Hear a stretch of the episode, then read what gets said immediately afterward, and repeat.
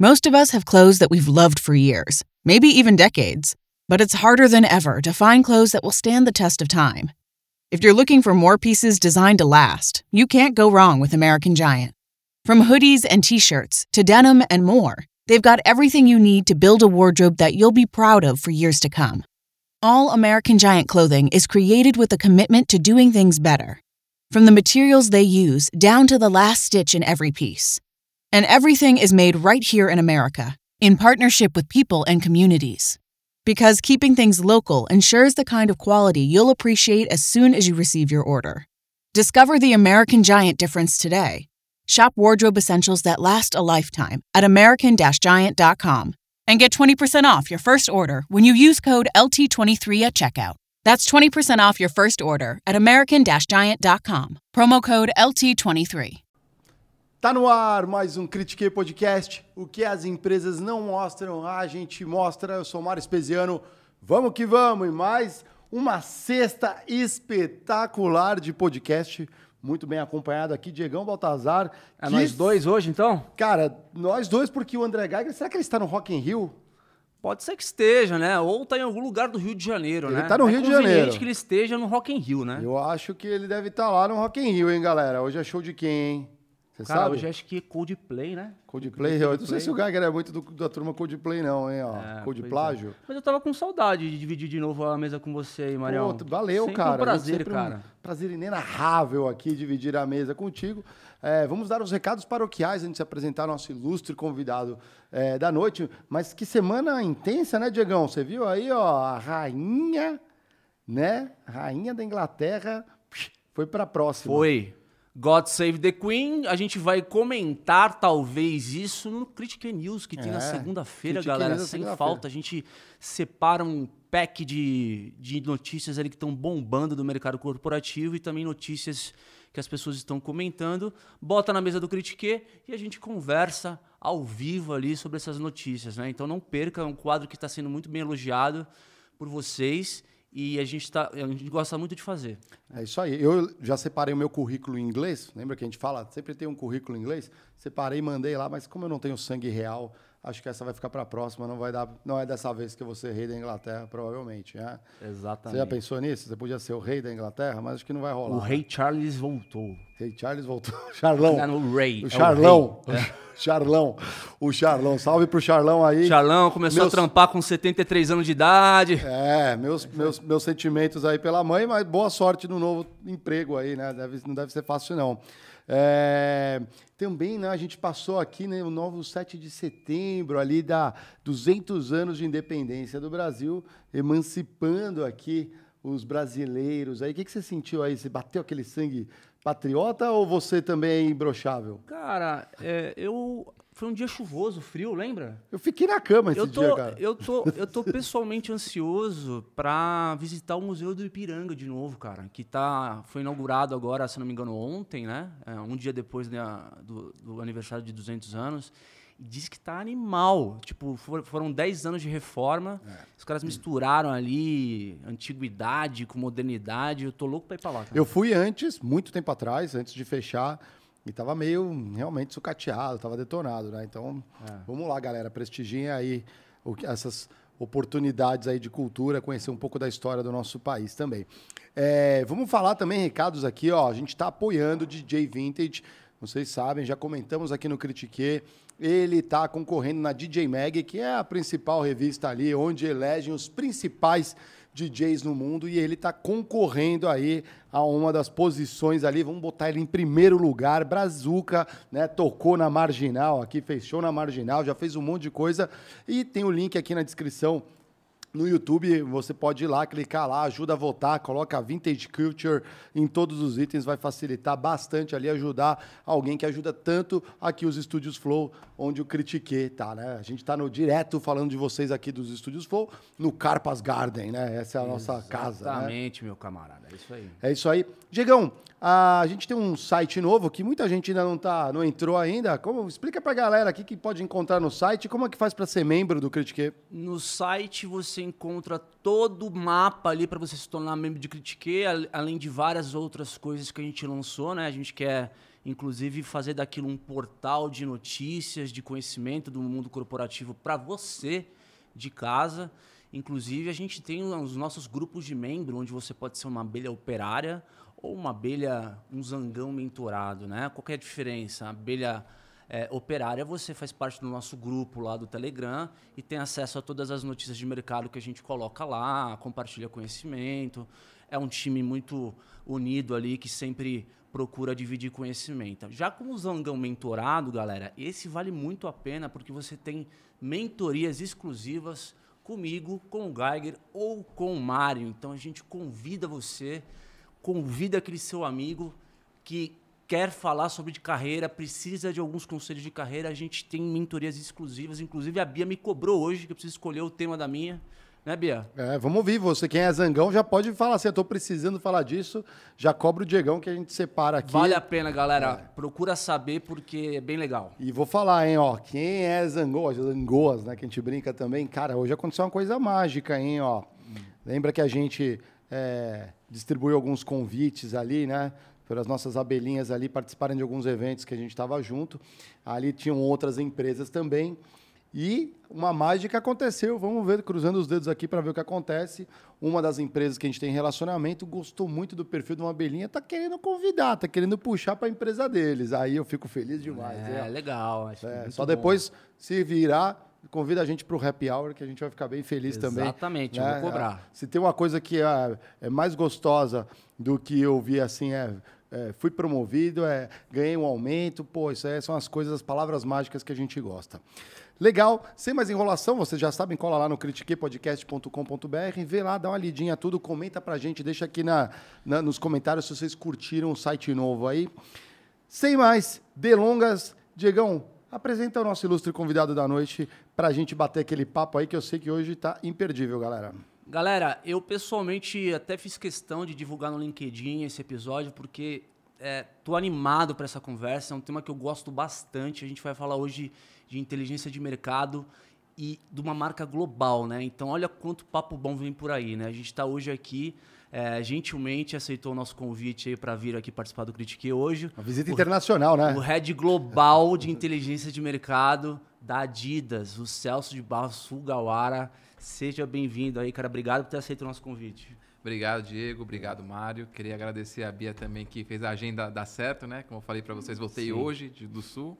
Aí domingo já pego o voo para a Alemanha, mas deu para encaixar aqui no, no finalzinho domingo da viagem. já tá voltando, então. Domingo já tô voltando para a Alemanha. Olha aí, ah, galera. Então vai ser exclusividade. Critiquei aqui, cara, com, com o Celso. Mas, Celso, para a gente começar nosso papo aí, é, a gente queria entender quem é o Celso, o começo da tua trajetória. Você é um cara que é formado em marketing pela Casper, né? Uhum. E você tem, desde o começo da tua carreira, você teve envolvido com com inteligência de mercado, digamos assim. Você já sabia que você queria ir por esse lado? Como é que funcionou esse começo para você? Não, negativo. Acho que essa é uma história interessante de contar, porque, na verdade, contando um pouco antes da faculdade, eu estudei em escola pública, né, a maior parte da minha vida. No colegial, entrei numa escola particular. E quando entrei na faculdade, eu tinha que pagar minhas contas no final. Meus pais não tinham mais dinheiro para falar assim: ah, vou pagar, bancar sua faculdade, né? E aí, o meu primeiro estágio fora da faculdade, eu fiz aquelas consultorias júnior na faculdade, mas era pagar experiência, porque eu não tinha. É, eu consegui no Instituto de Pesquisa, que era para potencial de novos mercados e coisas assim. Uhum. E aí eu acabei ingressando numa, no estágio em inteligência de mercado na indústria financeira. E foi onde eu comecei até a base para aprender sobre market intelligence ou inteligência de mercado. É, mas foi meio ao acaso porque eu comecei trabalhando com pesquisa. E voltando à estrutura, naquela época não tinha como dizer não para o trabalho, eu tinha que pagar a faculdade. É. E acabei ingressando nesse campo e gostei. E aí, como é que você, é, como é que você foi atraído pela, pela inteligência de mercado? Simplesmente porque você estava já de forma conveniente no começo da tua carreira ali, é ali que você ia crescer? Ou era uma coisa que você já via, putz, isso aqui é um tesão de fazer, cara, acho que eu vou por aqui? eu via que era uma coisa nova, Diego. Vamos, se a gente voltar, né? Porque eu não sou mais novo, né? Já estou com 37. E aí, se a gente voltar quase 15, mais de 15 anos atrás, a gente vai falar um pouco na indústria financeira especificamente, de quando começou a ter marketing direto, aquelas customizações de, de carta. Então, quando nascia o filho do Mário, eu falava assim, Mário, agora não é o momento de você comprar um seguro, uma previdência para o seu filho. E isso acabou necessitando uma inteligência, né? Entender o consumidor, entender a jornada. E eu vi que isso estava no começo. Foi eu estar no lugar certo na hora certa, né? E numa, numa empresa que me ajudou muito a aprender. Né? Então, eu comecei a aprender as bases, eu chegava na empresa, eu vindo de comunicação, marketing, Sim. tinha aqueles monstros do Excel que os caras mexiam sem o mouse, e eu falei, caramba, como é que eu vou fechar esse gap, né? Essa parte que eu não sei. E aí eu tive a oportunidade de aprender. E aprendendo, eu fui gostando. Eu comecei a me motivar por realmente gostar do que eu estava aprendendo. Legal, cara.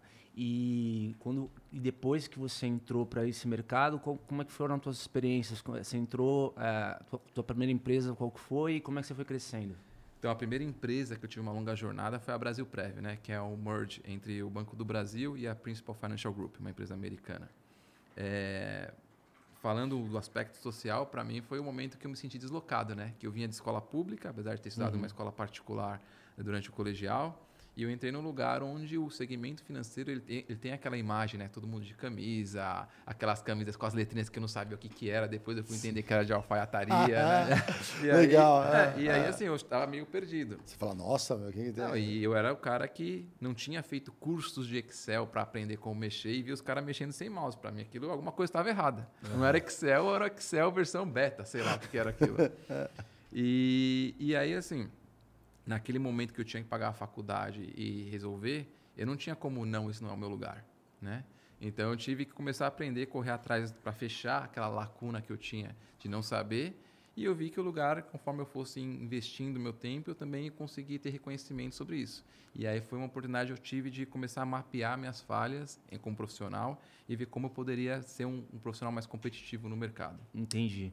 Aí você foi preenchendo à medida que você foi é, ganhando novas responsabilidades? Você sempre fez questão de estar preparado para assumir as oportunidades que iam chegar? Como é que foi isso? É, historicamente, assim, né, eu não tive muitas referências profissionais dentro da minha família, né? Hum. Então acho que você conta um pouco com a sorte de encontrar pessoas que te ajudam no meio hum, da jornada. Legal. E aí você tem que acabar a, a entendendo por que as pessoas fazem isso, né? Um dos meus principais chefes que eu tive, líderes, né? Foi muito engraçado que no começo da minha carreira, quando eu fui contratado como estagiário na Brasil Prev, uhum. ele não tinha me contratado, ele assumiu a área na semana que eu tinha entrado na Brasil Prev, né? E uma coisa que aconteceu foi, ele virou assim, era aquelas baias que você fica um de costa para o outro, falou, me passa o celular. E aí isso 2004, por aí, e eu como vindo de uma família mais menos abastecida, eu nem tinha celular naquela época. Uhum. Eu falei, eu não tenho. Ele virou no meio do andar e falou, quem contratou alguém que nem celular tem, né? Caramba, e naquele nível. É, assim, mas foi, na, foi meio que natural, né? naquela época, vamos colocar assim. Sim. Nossa. É, e aí, naquele dia, foi a primeira dívida que eu contraí. Eu falei, caramba, preciso comprar um celular, não posso trabalhar aqui e não ter celular. Tinha acabado de ter um estágio novo, fui, comprei um celular. 2004. 2004 ou 2005. Caramba, é, essa já que era, anos, né? Era os pequenininhos, né? Na época. É, vinha aqueles Nokia que era o Baby, que tinha uma Sim. lanterna. Tinha o tijolão, já tinha é, Nokia tijolão. Jogava, é. pegava na cabeça, matava o cidadão. Mata, né? Mas assim, hoje aí tudo. eu fui vendo como uma oportunidade. Caramba, eu preciso fechar essa lacuna e entender como funciona. Porque eu me sentia deslocado, né? Falar, pô, os caras são melhores do que eu. Os caras têm. Todo mundo tinha formação já de inglês, de espanhol. E depois, esse cara foi o chefe, foi o chefe que viu minha dedicação e falou: ele me efetivou antes de terminar a faculdade e ele falou assim: Ó, oh, vou te efetivar, mas com uma condição. Você não pode comprar um carro. E aí oh. eu achei estranho, né? Eu falei assim: pô, não posso comprar um carro? Uhum. falei, mas por quê? Ele falou: porque eu estou vendo sua dedicação você vai ter futuro. Mas pega o dinheiro e investe em inglês, porque eu não tinha inglês naquela época legal. também. Olha que legal, cara. E aí, assim, ele acabou sendo um cara que me ajudou na minha carreira pra caramba. Até hoje eu converso e ele me ajuda com muitas coisas, assim, né? E foi um momento em que ele estava aprendendo a ser gestor, né? Porque, assim, não foi uma maldade, foi um aprendizado. Sim. Eu tive que entender que era o processo dele de também estar tá se desenvolvendo como gestor. E, e aquilo mudou radicalmente a minha vida, porque eu vinha de escola pública. Quando eu entrei na escola particular, eu não não repitam isso, não é um, um, um exemplo. Uhum. Eu colei a maior parte das provas de inglês, porque eu não, eu não ia, não conseguia fechar aquela lacuna que eu tinha uhum. da escola pública, né? É. Então eu tive que correr atrás. Na financeira eu comecei a ter uma bolsa de estágio um pouco melhor do que em outras indústrias. Comecei a estudar inglês, mas ele falou assim: não, vai lá e eu te ajudo depois a fazer um intercâmbio. Você tira umas férias de um mês inteiro, tal, que no segmento financeiro não é muito comum, né? Você tem que uhum. você tirar 20 dias ou você tirar 10. E aí eu fui fechando esse gap. E aí eu fui ouvindo as pessoas ao redor que estavam me ajudando. Eu não tinha referência. Eu não sou o cara que falei, nossa, sou genial, sei qual o caminho do sucesso. Não. Eu comecei a observar as pessoas ao redor e comecei a ter pessoas que me ajudaram. Você já tinha na sua cabeça uma empresa que você sonharia trabalhar assim na tua área? Tinha referência não, de... Não, não tinha. O que aconteceu comigo foi, depois que eu fiz o intercâmbio, eu voltei e eu comecei a conhecer mais pessoas e pessoas fora, é, eu entrei num ponto que foi todas as propostas de trabalho que eu tinha era para a indústria financeira. Hum. Né? E aí assim eu falei, cara, eu não quero mais, eu quero testar alguma coisa diferente, porque eu estava trabalhando com serviço, eu queria trabalhar com produto, né? E aí acabou surgindo essa oportunidade, uma vaga com essa, com esse boom de inteligência de mercado, de montar esse time numa área regional dentro da Samsung na América Latina, né? E aí na época eu falei, ah, Samsung muito maior, uma empresa multinacional, global, na América Latina, não uhum. vou passar. E e o interessante foi, e eu senti essa dificuldade muitos anos depois, é, eu tinha um técnico muito bom, porque a indústria financeira, eu acho que ela é uma grande escola, apesar de ser uma uhum. pressão gigante. Sim. É, mas depois eu experimentei isso na Samsung quando eu tive que contratar. É difícil, hoje em dia, você contratar pessoas que falam inglês fluentemente. E na Samsung, você sempre tem um chefe coreano, né? Você tinha é, na época até um hoje expatriado. É assim. É, até hoje então, é assim. e aí assim, como é que é contratar alguém que é super bom, mas não consegue se comunicar com com um coreano que era responsável por aquela área. Uhum. Então, eu, um dos fatores que fez eu conseguir passar além da parte técnica foi que eu conseguia falar inglês. Por sorte de ter tido um chefe que no primeiro falou: contrataram, nem celular tem, e depois ele me ajudou a aprender e inglês. Você ficou focado em preencher teu gap, né? E, e deixa eu fazer um comentário que é bem legal, para não passar batido, que é o seguinte: lá atrás, quando você falou assim, ah, eu, eu não tinha um celular e um cara te levantou e falou: pô, como que vocês contratam alguém? Isso acontece o tempo todo com inúmeros fatores. Pode ser o inglês, pode ser você não ter alguma coisa ou não ter um determinado conhecimento. A gente chama isso de descrédito. Uhum. E isso é uma forma que acontece na sociedade de exercer um certo poder e, uma, e botar você numa distância. Eu converso com muita gente, conversa com a gente, eu percebo, às vezes, ou de uma forma ingênua, na maioria das vezes não, mas é um jeito de colocar a gente meio para baixo. E o que você faz com. Quem faz o descrédito, o problema está nessa pessoa. Comigo já aconteceu várias vezes. A gente comercial, chegava lá num restaurante, ia jantar. Pô, mas que vinhos você gosta? Eu, cara, eu não sou entendido de vinho, cara, não entendo nada. Então ele coloca, fala de um jeito, como assim, como assim? Você não tem classe, você não entende de vinhos? Falo, não, não entendo, não sou de beber vinho. Vamos ver outra coisa, beber cerveja que eu entendo. Ó, Brahma, sei lá. Você fala outra coisa. E, e, eu acho que o legal que você está trazendo é, por exemplo, o caso de inglês. Pô, você não tinha, você teve um chefe que te ajudou nisso.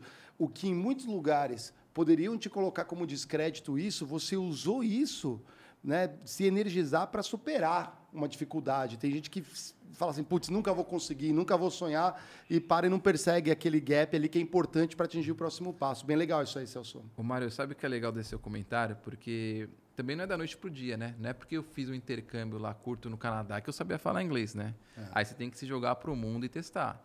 Quando eu fui contratado pela Samsung, por exemplo, na época, eu estava no escritório regional de América Latina.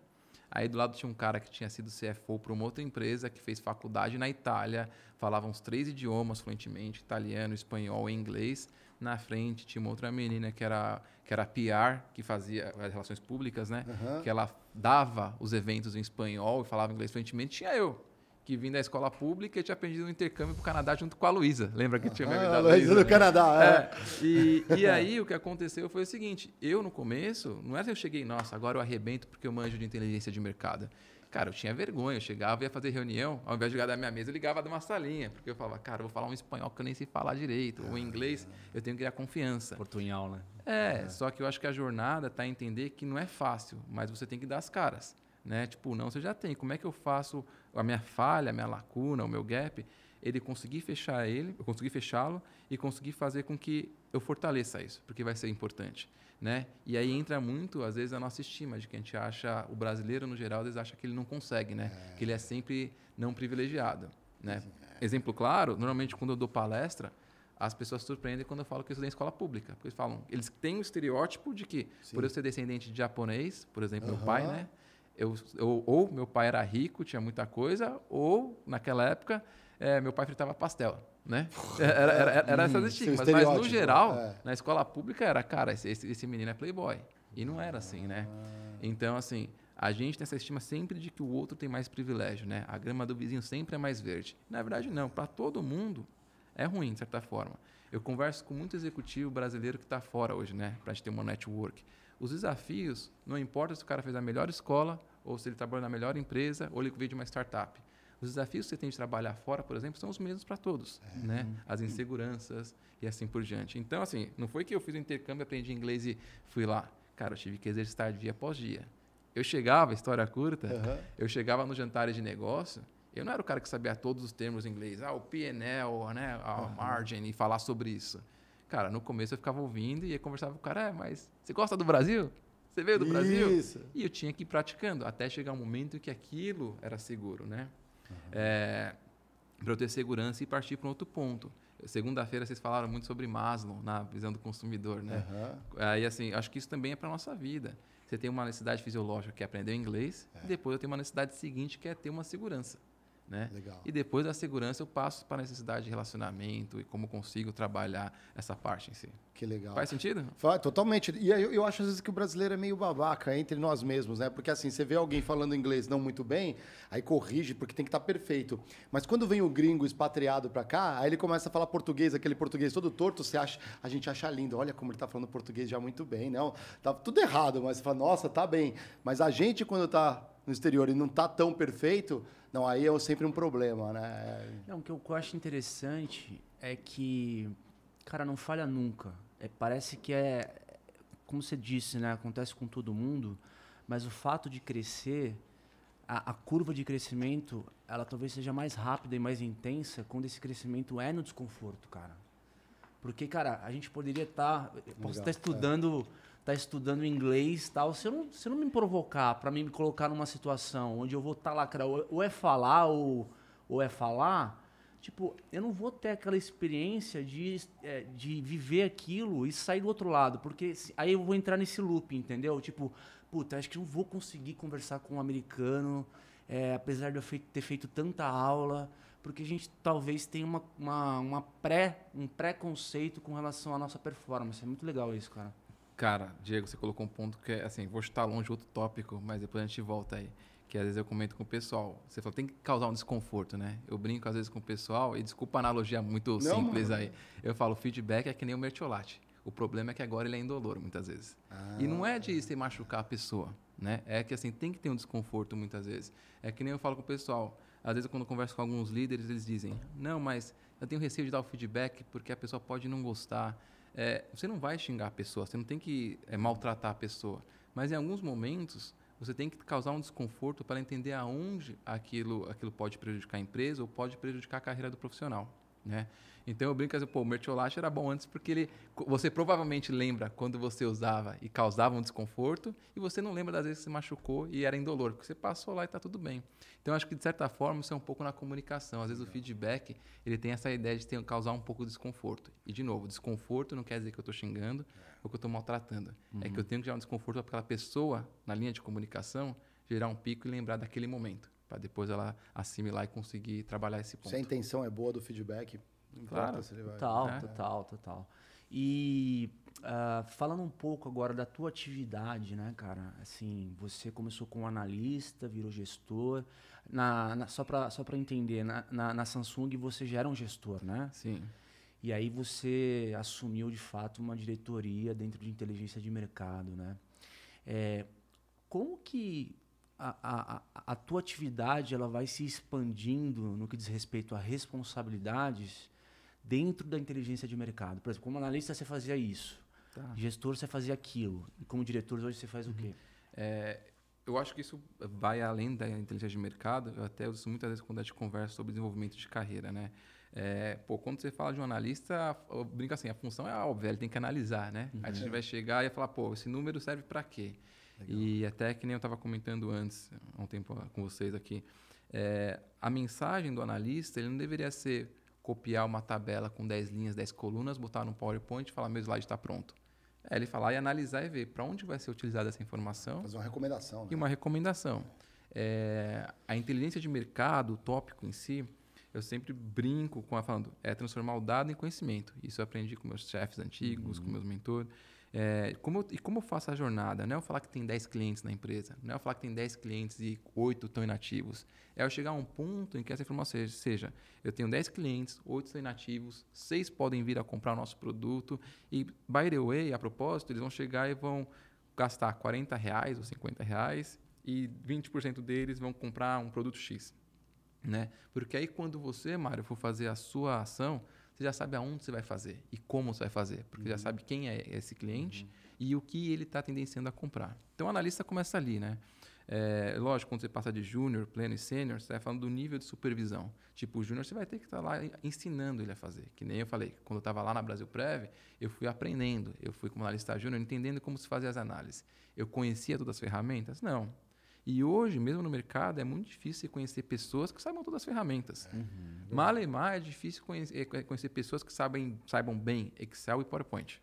Né? Uhum. Assim, as pessoas fizeram um curso é e acham que entendem. E não é bem assim. Então, quando você fala um pleno, é aquele cara que começa a ter a plenitude do seu trabalho, ele consegue saber fazer, ele sabe fazer do começo ao fim, né? E o uhum. sênior é aquele que você acha, pô, esse cara, ele já consegue apresentar, ele consegue levar adiante, ele consegue fazer isso, né? E se falava muito, não sei se ainda se fala aqui no Brasil, sobre carreira em Y, né? que tem um especialista, tem um gestor. É, inicialmente, às vezes, as empresas têm um cargo de especialista quando eles não têm um cargo de gestor, né? o headcount de gestor, que é o cara que consegue dominar tecnicamente, ele é super bom. E aí o cargo de gestor, eu acho que o supervisor ele é aquele cara que ele consegue fazer a galera tocar o bumbo, né? Tipo, se eu deixar o supervisor ali, ele vai conseguir fazer as análises saírem, ele vai saber se não tem um erro de premissa, se não uhum. tem um erro de conceito e assim por diante. Né? E aí, quando você vai crescendo, você vai ter tipo um gerente que consegue não só ver as análises ou supervisionar as tarefas, mas gerenciar um time, né? começar a desenvolver as pessoas. E eu acho que você vai chegar até um ponto, depois de gerente sênior, um diretor, que é um cara que consegue ter o nível executivo, de chegar e falar, ó, é assim que a empresa tem que ir. A gente tem que investir mais nesse time ou nessa área, porque é importante para ação tal achar oportunidades de growth, né, de crescimento, ou começar a colocar dentro dos assuntos do board, falar, ó, esse tema é importante porque sem esse a gente não vai conseguir crescer. Exemplo, claro, como que o tópico de inteligência de mercado se tornou mais relevante durante a pandemia. O mercado crescia, sei lá, 10% por ano. Quando acontece uma pandemia, você não sabe o quanto vai crescer, né? Então a análise versus competidor, a referência de como está crescendo ou como o consumidor está mudando o hábito se torna mais importante. E aí você precisa de um, de um executivo que consegue chegar lá e vender isso de uma forma palatável, que o board consegue entender, que todos uhum. os diretores estatutários conseguem assimilar e falar, cara, é isso que eu vou comprar. Né? E saber traduzir isso no nível estratégico. Cara, que legal, porque é por isso que eu te falei antes de a gente começar o episódio que inteligência de mercado, eu sempre fui um cara que fui interessado pelo tema e inclusive eu tinha a intenção de trabalhar algumas empresas, tipo caramba, se eu trabalhasse numa McKinsey, numa KPMG, que legal, né? Sim, poder, poder analisar, é. estudar o mercado, né? Em determinada dinâmica, etc. Porque você vive ali, o teu dia a dia é o SWOT, né, cara? Você ali é o SWOT na prática ali, cara. O SWOT é o meu dia a dia. Você tem propriedade para falar isso hoje em dia, né? É, seja o, o, que for o SWOT, muita gente gosta muito, tem gente que acha que está Explica pra galera o que é o SWOT agora. SWOT é análise de competitividade, né, galera? É, fraquezas, forças, fortalezas, é. fortalezas ameaças e oportunidades. oportunidades, né? Mas não é só isso, não. Tem mais coisa aí, é, tem então, muito mais. É. Dizem que esse modelo está um pouco ultrapassado hoje em dia, né? Que está é, muito simplório hoje em dia, tem, tem, tem mais complexidades aí. Simplório, talvez, mas que muita gente ainda não faz bem feito, pode ter certeza, ah, cara. Com certeza. Não é? Tô errado? É, concordo 100%, cara. 100%. Às vezes, assim, o simples é muito eficiente para muita empresa que não faz isso bem feito. Mas aí, mas aí eu queria entrar um pouco, antes de a gente falar um pouco do, da inteligência de mercado, é, da, da tendência de mistura hoje em marketing e vendas. Tá? Porque hoje, por exemplo, na internet eu vejo que em muitos modelos o marketing está misturado com vendas, por exemplo, em marketing digital. Marketing digital é o cara que joga uma rede lá no, no mercado e, meu, pega os peixes, né? Tem uma metodologia e tal. Eu vejo a inteligência de mercado atuando com essas duas áreas também, contribuindo com essas duas áreas, mas de uma maneira diferente. Talvez como um radar ali, algo um pouco mais é, back-office, é, entregar mesmo uma inteligência para dar o direcionamento. Você concorda com isso ou eu estou sendo muito simplista aqui? Não está sendo simplista, eu acho, eu concordo com isso. Eu acho que, voltando só no mar, eu acho que é. Tem, tem ferramentas simples que as pessoas não usam direito.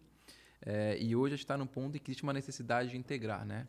É, se a gente falar de indústria, por exemplo, né? Se eu voltar lá em 2011, quando eu comecei a trabalhar na Samsung, eu lembro que eu fiz um projeto com o global da Samsung, eu ainda estava na América Latina, em que eles falavam assim, pô, as marcas chinesas são uma ameaça? E aí, do ponto de vista de marketing de produto, naquela época lá atrás, falava, não, não, uhum. tranquilo. Uhum. Porque o consumidor ele vai para a loja para comprar um Apple ou para comprar um Samsung. É. Ele não vai para comprar um Xiaomi ou Xiaomi é. e assim por diante, né? E não foi isso que aconteceu, né? Na verdade, vendas começou a falar, cara, peraí, esses caras estão vindo com preço muito agressivo. Uhum. E aí, se você for lembrar o histórico, o, no mercado chinês, o governo ele apoia muito algumas indústrias. E o governo foi lá botou dinheiro. Onde você ia na América Latina, você tinha uma, um banner no aeroporto da Scarlett Johansson, usando um, um na época era o Huawei, né? É. E o ator que fez o Superman, que eu não lembro quem era Sei. naquela época. Então, assim, os caras começaram a botar um turbilhão de dinheiro.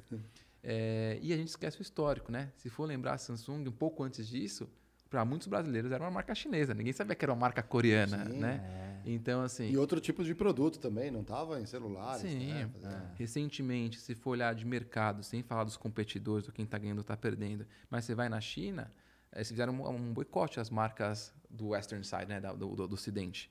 E, e aí, assim, porque eles começaram a usar mais as marcas chinesas na parte de vestuário. Já aconteceu isso na parte de, de, é, de carros também, de veículos. E aí você fala o quê? É, eu posso trabalhar só com venda, garantindo que meu produto está lá e vai ser aceito? Não, eu tenho que integrar com o marketing, para o marketing entender como que aquele mesmo número eu auxilio para entender o consumidor e como vendas entende como ele vai vender pro, no ponto de venda ali para o varejista ou para o B2B ou para o B2C, para entender como eles se conectam. A origem da informação pode ser a mesma, mas a forma, uhum. a usabilidade é diferente. Por isso que o básico, bem feito, ainda é muito difícil. Quantas pessoas hoje conseguem pegar uma mesma ferramenta, que hoje tem muito mais que SWOT, para trabalhar e digerir, analisar, o analista analisar uhum. e dar aquilo para o cara de marketing e para o cara de vendas. Dando direção, Pouquíssimos, né? é. pouquíssimos. Mas aí tem uma questão de... É, normalmente eu falo né, que inteligência de mercado é muito bom para tirar fotografias certo? Vocês, vocês conseguem tirar fotografias porque vocês estão vendo, estão passando dados, né? Nem toda empresa consegue depurar isso muito bem. Hoje a gente tem uma abundância de informação, então também tem que ser seletivo, né? Para buscar qual a informação, mas não tem bola de cristal. Né? É, é, tem coisas que você até consegue ver uma tendência e observando, mas cravar, falando assim, vai por esse caminho que não tem erro, é, é complicado, né? Não tem essa, um pouco dessa, é, dessa questão, às vezes marketing não querer aceitar o que você está colocando na mesa ali como indicador, aí vai no feeling, né? O cara, não, não, não eu ignoro os dados, vou no feeling. Eu posso estar tá errando a referência. Não sei se foi Peter Druck que falou, é. que falou assim, a melhor maneira de prever o mundo é criando, né? É. Então, assim, é, se você pegar só a origem do dado, às vezes ele é uma, ele é uma foto estática, uhum. né? Mas se você tem a foto dos últimos 10 anos, 5 anos, 3 anos, o que que seja, você consegue ver uma tendência, que uhum. provavelmente vai ser para o futuro né? Então, por exemplo, se acontecer uma pandemia, cara, talvez essa tendência vá por água abaixo, né? Exemplo, a pandemia fez todo mundo comprar mais online. É verdade. Né? É, mas quando você tem fotos e você consegue olhar o passado, você consegue tentar criar o futuro, né? Uhum. E é uhum. muito mais fácil você como um líder, você como executivo empresário, você criar base em algo que você tem uma premissa do que você esperar acontecer.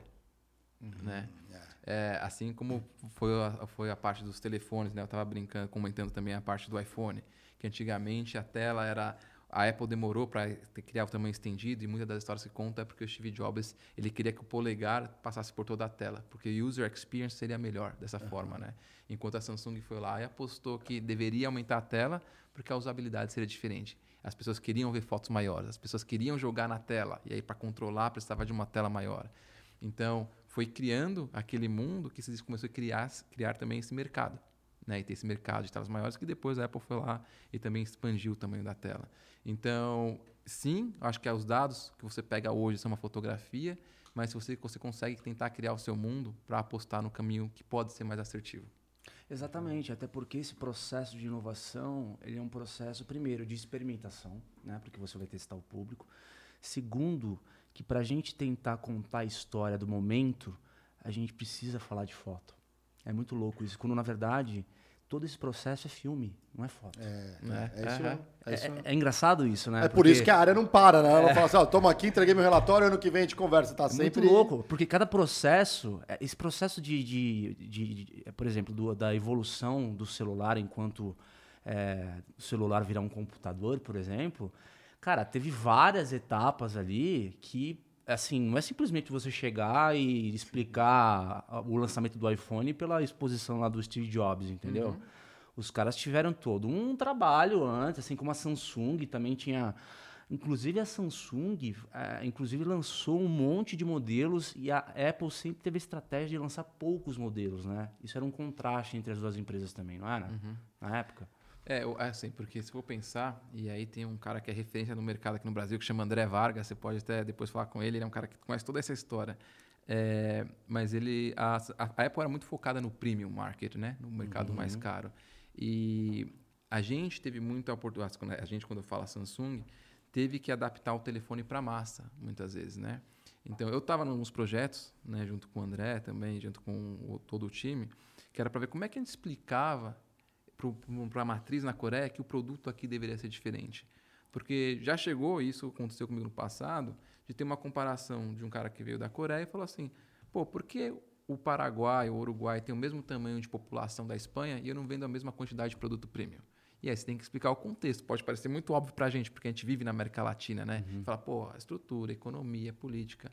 Mas para as pessoas, às vezes, de fora do primeiro mundo, não é tão claro algumas diferenças que para a gente é muito óbvia, né? É. E aí você tem que começar a criar uma adaptação. Pô, como é que eu faço esse produto ser localizado, né? Como é que eu faço esse produto ser mais atrativo para o mercado brasileiro e fazer com que a, a gente consiga ter uma venda melhor. No caso do brasileiro, o brasileiro é um dos principais usuários de redes sociais. Aí qualquer pesquisa você olha. Uhum. Então, no Brasil, precisava de um celular com mais bateria, com câmera melhor. Não era o processador, que hoje em dia tem octa-core, quad-core, que faria toda a diferença. Mas era um celular que funcionasse com tela grande e foto. Uhum. E, aí, e aí, esse tipo de instrução, que com as fotos ou com as origens dos dados, você consegue começar a explicar que ó, não vende igual a Espanha, porque o poder econômico é diferente. Não é. vende igual a Espanha, porque o cara não se importa com o processador, se importa com uma tela que tem a câmera, que você consiga tirar uma foto que ele vai conseguir postar nas redes sociais. Uhum. E aí tem milhões de casos. Um exemplo curioso, é, eu trabalhei muito também com um time de inovação da América Latina, né? E a gente estudava como seria as, os produtos que a gente adaptaria. Por exemplo, já sabia que na Índia máquina de lavar tem rodinha? Hum. Sabe por quê? Por quê? Porque é um produto caro, eles querem botar na parte de fora da casa para mostrar que eles têm a máquina de lavar. Tá brincando, eu não sabia disso. Então, assim, louco, isso para um cara que veio do primeiro mundo... Eu não sabia mesmo. É, são curiosidades, né? Curioso. É como... É, é, é, você coloca ali na frente de casa, assim, né? Você tá né, assim, mostrando um pouco assim, ó, eu tenho uma máquina de lavar. Pô, mas na frente da Ué, O brasileiro, muito tempo atrás, tirava o carro da garagem para lavar na rua, né? Com a mangueira, lavar o carro e mostrar o carro que tinha o um carro. Ah, né? É verdade, então, é. muda alguns contextos, mas a grande diferença de uma área de inteligência de mercado é você conseguir observar essas coisas que às vezes as pessoas não param para pensar. Um uhum. outro exemplo, já tive que explicar na época para os asiáticos, porque o, o Brasil, ou América Latina, mas o Brasil basicamente, é um dos poucos países onde tem um esporte que é o ano inteiro. Estados Unidos, você vai ter por temporada futebol americano, uhum, beisebol, basquete, basquete, hockey. Por que no Brasil é futebol o ano inteiro? Caramba, é verdade. É. Porque dentro de uma sociedade onde. E tem estudos antropológicos falando sobre isso. Onde é, é, você não tem estrutura, infraestrutura, você bota duas havaianas, uma bola, você joga ah, na rua. Sim, é a jogabilidade, né? É, mas para o gringo, para o estrangeiro, por não é óbvio. Por que você joga no inverno, no verão, na primavera, no outono? Não, não tem outro, você não gosta de outro esporte? Uhum. Né? Primeiro que é o Brasil não tem inverno, né? Tipo assim, tem aquele inverno, puto, o cara joga 15 minutos de bola já tá no verão, né? Mas aí não sei porque a gente não ficou bom no cricket, que né? aqui é o betes, né? o taco, né? Aqui é taco, porque eu jogava na rua, né? É, mas não era cricket, né? Taco mesmo, Não, é né? taco, mas é aqui assim, se a gente quisesse, a gente falasse, não, vamos pegar as regras do cricket, todo mundo ia virar. É que o taco, até a madeira já ficou caro demais. É. Ou você tem a bola, ou você tem. Cara, Fora as que você perde, manda no vizinho, né, quebra uma janela, né? Eu não sei, não sei se é viés, mas o meu, a, a nossa infância, é, eu jogava taco e jogava bola na rua. É, eu também. É difícil, eu não sei se é um viés da minha cabeça, mas eu não vejo tanto, tanto moleque hoje na rua jogando bola, ou sei lá, estou talvez. Questão de segurança, talvez. É, né? eu, é. eu, acho que é mais segurança. Talvez dentro é. dos condomínios Sim. a turminha se reúne. Mas na pisando em rua, pé naquela, naqueles buracos de rua. Arrancando É. o tampão do dedão, né? Ali, ó, né? Por curiosidade, né? É. Eu, na Brasil Prévio, uma época, eu recebia os estudantes de Michigan, que iam fazer o summer job, né? E aí sempre vinha, nos Estados Unidos, quem faz MBA, pessoas de diferentes nacionalidades, né? E um dos meus amigos na época, a gente, na época, tudo analista, molecão, aí a gente chamou, falou assim, vamos te apresentar um esporte brasileiro, vamos jogar taco. E a gente levou o gringo pra rua pra jogar taco na rua. Não acredito. Cara, foi a pior coisa que a gente fez, chamar um indiano pra jogar com a gente. A gente tomou uma lavada, porque ele acertava todas. né? Eu Porque lá os caras lá, são né? fortes, né? É. E- Cara, que eles praticam isso desde criança, né? Então não, não ti- não tinha. Normalmente lembra que você gritava bolinha perdida? É, fora, Era- dentro, é. É, ele acertava todas, era bolinha perdida. A gente tomou um pau do indiano, né? Caramba. Mas é engraçado, são Ah, curiosidades que que você, que você vai vivenciando, você vai aprendendo e fala, que interessante ver como é diferente. Mas, é, puta, aí pegando o gancho, né, cara, falar um pouco dessa tua transição é, de uma indústria de é, eletroeletrônicos, né, de alta tecnologia, para Adidas. Qual foi a principal, qual foi o principal desafio e, e como que você sentiu essa mudança quando você foi para a área de é, inteligência de mercado numa empresa como a Adidas? Diego, eu divido, falo muito isso também quando eu falo sobre carreira, eu divido minha carreira assim. Eu acho que a indústria financeira foi onde eu aprendi a base, onde eu aprendi que era inteligência de mercado e tive muita, eu tive muito gestor bom em relação a como ser líder e como gerir pessoas. A Samsung me deu a visão internacional, tipo de trabalhar em vários países, fazer projeto no mundo inteiro, morar na Coreia, assim por diante. E a Samsung, ou a indústria eletrônica, não tem nem o que dizer, né? É uma que tem o maior número de dados do mundo junto com a financeira, porque quando você vende um celular hoje, você sabe quando aconteceu a venda para um distribuidor, para um varejo, você sabe quando o consumidor logou, e aí você começa a ter o Big Data, né? Você começa a ter o, o Data Lake, cada um chama de um jeito hoje em dia, tem muitos nomes, com uma infinidade de dados, né? É, então, para mim, o desafio muito da indústria eletrônica foi internacionalizar minha carreira e conseguir entender essa dinâmica que não parava. Todo trimestre tinha algo novo. Era agora duas câmeras, agora é três câmeras, agora é processador novo, mas agora é o, é o fingerprint, que é o sensor de digital né, no celular. Posso fazer uma pergunta Claro. de curiosidade? É, as inovações, ela, elas vêm em conta-gotas por uma questão de estratégia ou realmente as pessoas vão pesquisando e as coisas vão acontecendo? Eu acho que as inovações. Tem, tem um mix aí, né? Até onde eu entendo. E vai ter gente que pensa diferente. Mas pelo o que eu vi, o que eu experimentei foi. Tem uma absor absorção do mercado. Então, por exemplo, a tela, o foldable, que eles chamam a dobrável, ela existia já há muito tempo. Só que o custo de implementar essa nova tecnologia era absurdo. Né? Porque não é fácil criar uma tela dobrável há muito tempo atrás. Né? Então, teve que ter tempo para conseguir se achar uma forma de produzir isso de forma um pouco mais barata, para ser viável para o consumidor. Né? E tem inovações que são puxadas pelo consumidor, rede social. Então a empresa sabe, cara, se eu tiver um celular hoje que é bom, barato, ele vai explodir, né? Ele vai ter, ele vai, ele vai ter algumas coisas que o consumidor vai conseguir atrair. Então por isso que eu respondo a sua pergunta dizendo, acho que é um mix, é um mix que e, e aí de novo, né? Eu puxo a sardinha para o meu lado. E quando você fala de um cara que trabalha com estratégia, inteligência de mercado, é como é que você orienta o board, o corpo diretivo, e falar, cara, agora é hora de apostar na tecnologia. Agora é a hora que o mercado vai absorver. Se você for parar para pensar, né, talvez quem é mais novo não vai lembrar, a gente teve a transição da TV de tubo, plasma, LCD e LED. Né? Entre, entre, entre o tubo e, e o LED teve a LCD e a plasma. Né? Cara, essa, essa parte foi muito rápida. Foi mesmo. Uma das estratégias foi as empresas asiáticas falarem, eu vou queimar, o, queimar assim no bom sentido, né? Vou lançar a tecnologia do LED, porque aí eu consigo, a gente tem antes que os outros produtores não têm, e a gente consegue colocar no mercado, vamos ter um prejuízo um tempo, mas a gente domina. Saquei. Então, entendeu? então assim, tem que É o primeiro ganha tudo, né? O É, cara, ele interdomina o Mas território. financeiramente, para muitas, pra muitas das empresas, não, não valia a pena lançar. Né? E se for pensar que nem quem lançou foram as, as coreanas, vamos falar um pouco de Ásia, né? LG, Samsung, Samsung. LG. Quem quebrou foi a japonesa, foi a Sony.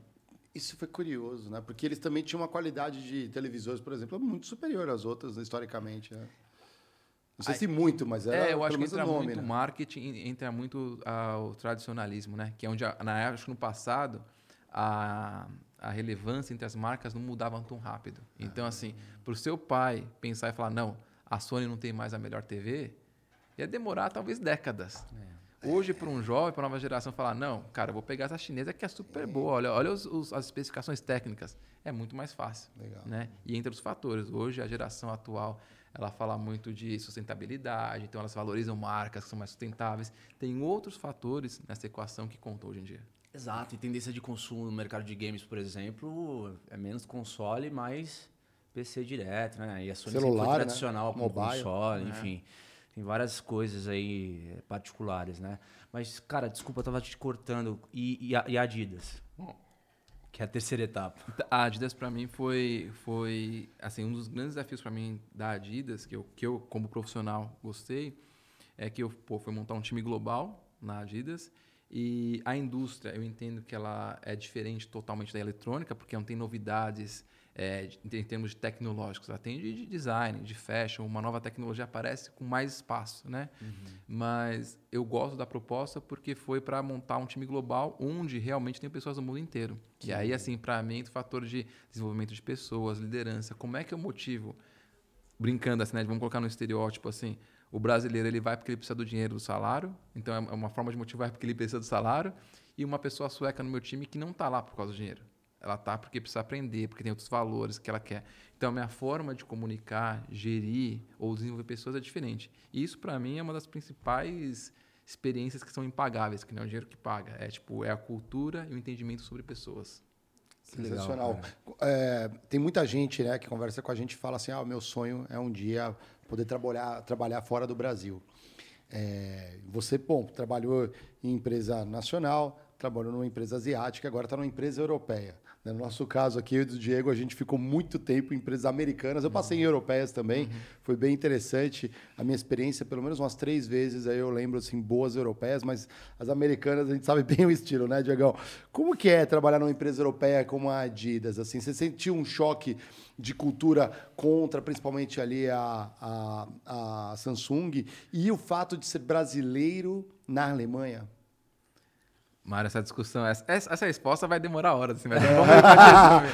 é, Com certeza existe diferença, né? Eu acho que na cultura asiática, e eu entendi um pouco por meu pai ser, é, ter uma ascendência é, oriental também, japonesa, é, a forma que você entra na cultura, na corporação é diferente. Demora tempo para você ganhar confiança.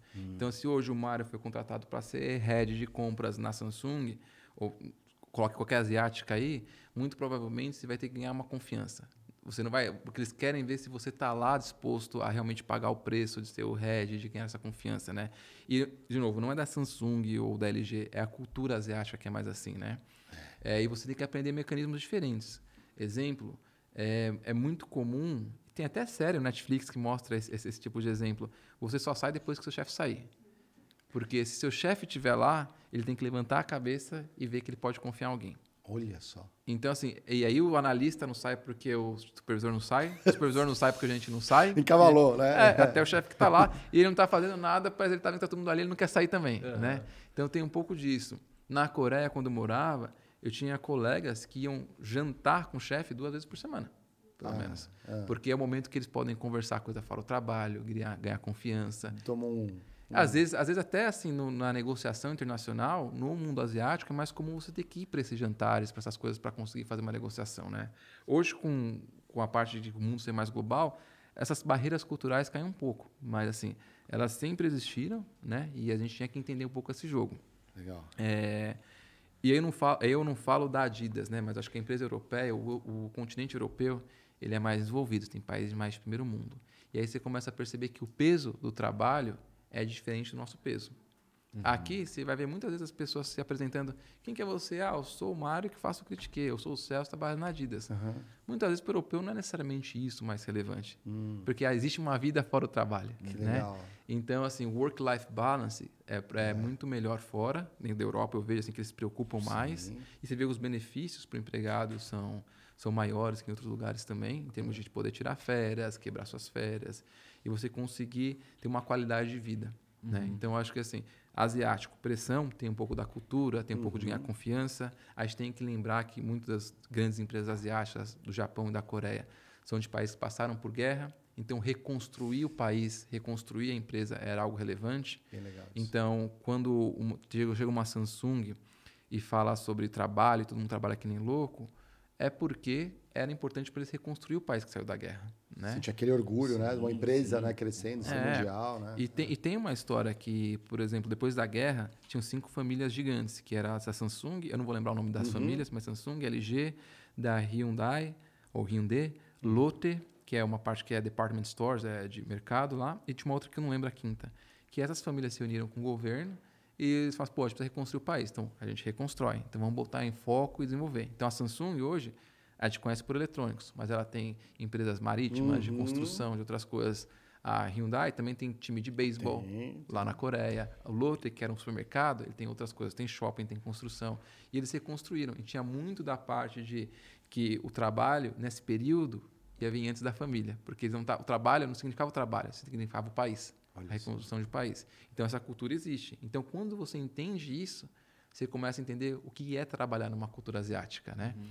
E, e, e o investimento em educação foi uma coisa que foi negociável nesse processo Sim. de desenvolvimento da Coreia, né, cara? Sim, to, total. Assim, você olha, cara, a Coreia, as primeiras vezes que eu fui, uma coisa que me surpreendeu foi o único país que eu vi fila de dobrar o quarteirão para comprar livro que ensinava inglês, que as pessoas faziam na loja. Caramba! As pessoas faziam fila para comprar livro para aprender inglês.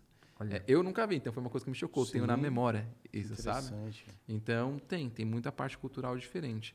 É, e aí, respondendo parte da sua outra pergunta, Mário, quando você fala das pessoas que querem trabalhar fora, né? A gente tem que entender os nossos complexos, né? Que a gente é. trata na terapia, mas existem coisas muito, muito comuns para o brasileiro em geral. A gente tem um complexo de vira-lata absurdo. Tem. A gente sempre acha que e eu recebo né, desde que comecei a trabalhar fora, eu faço mentoring, as pessoas perguntando, pô, mas será que eu consigo trabalhar fora? Cara, se você passou por uma corporação grande, uhum. se você foi um top performer, você sabe. Você pode ter a barreira do idioma, mas trabalhar você sabe, uhum. né? É, alguns pontos. E então assim, a gente tem sempre um complexo de, pô, mas o americano trabalha bem, né? Não, mas o é. japonês, cara, trabalha muito. São mais produtivos. Cara, mas a gente é um, um povo, uma cultura que tem garra, cara. A gente não larga o osso. Uhum. A gente vê o brasileiro chegando, o cara vai ficar, vai resolver, vai tentar. Os bons, né? Tem também é. um. Tem, tem, tem, tem as ovelhas negras. Né? Tem que separar, né? É, mas a gente tem garra, mas a gente tem, e é o que eu mais vejo nas pessoas, é esse complexo de vira-lata, de tipo, ó, eu vou chegar, mas não sei se vou performar. E aí o segundo ponto que a gente tem, você comentou também, a gente, é, a gente acha legal, às vezes, o gringo que vem para cá falar inglês né, e falar português, né, tal. E no nosso caso, a gente fala, pô, mas o meu inglês não é tão bom. É. Cara, o meu inglês não é, não é um inglês que eu nasci falando. É. Só que aí você tem que começar a entender que a comunicação não é só a assertividade do seu, do, da sua pronúncia. A comunicação ela vai muito além do que eu falo. Vai de como eu estou gesticulando, se eu estou olhando no seu olho, se eu estou entendendo o tempo que você tem comigo ou não. Por exemplo, eu posso ter um discurso perfeito em inglês. Chegou meu board member lá, o head global de sales.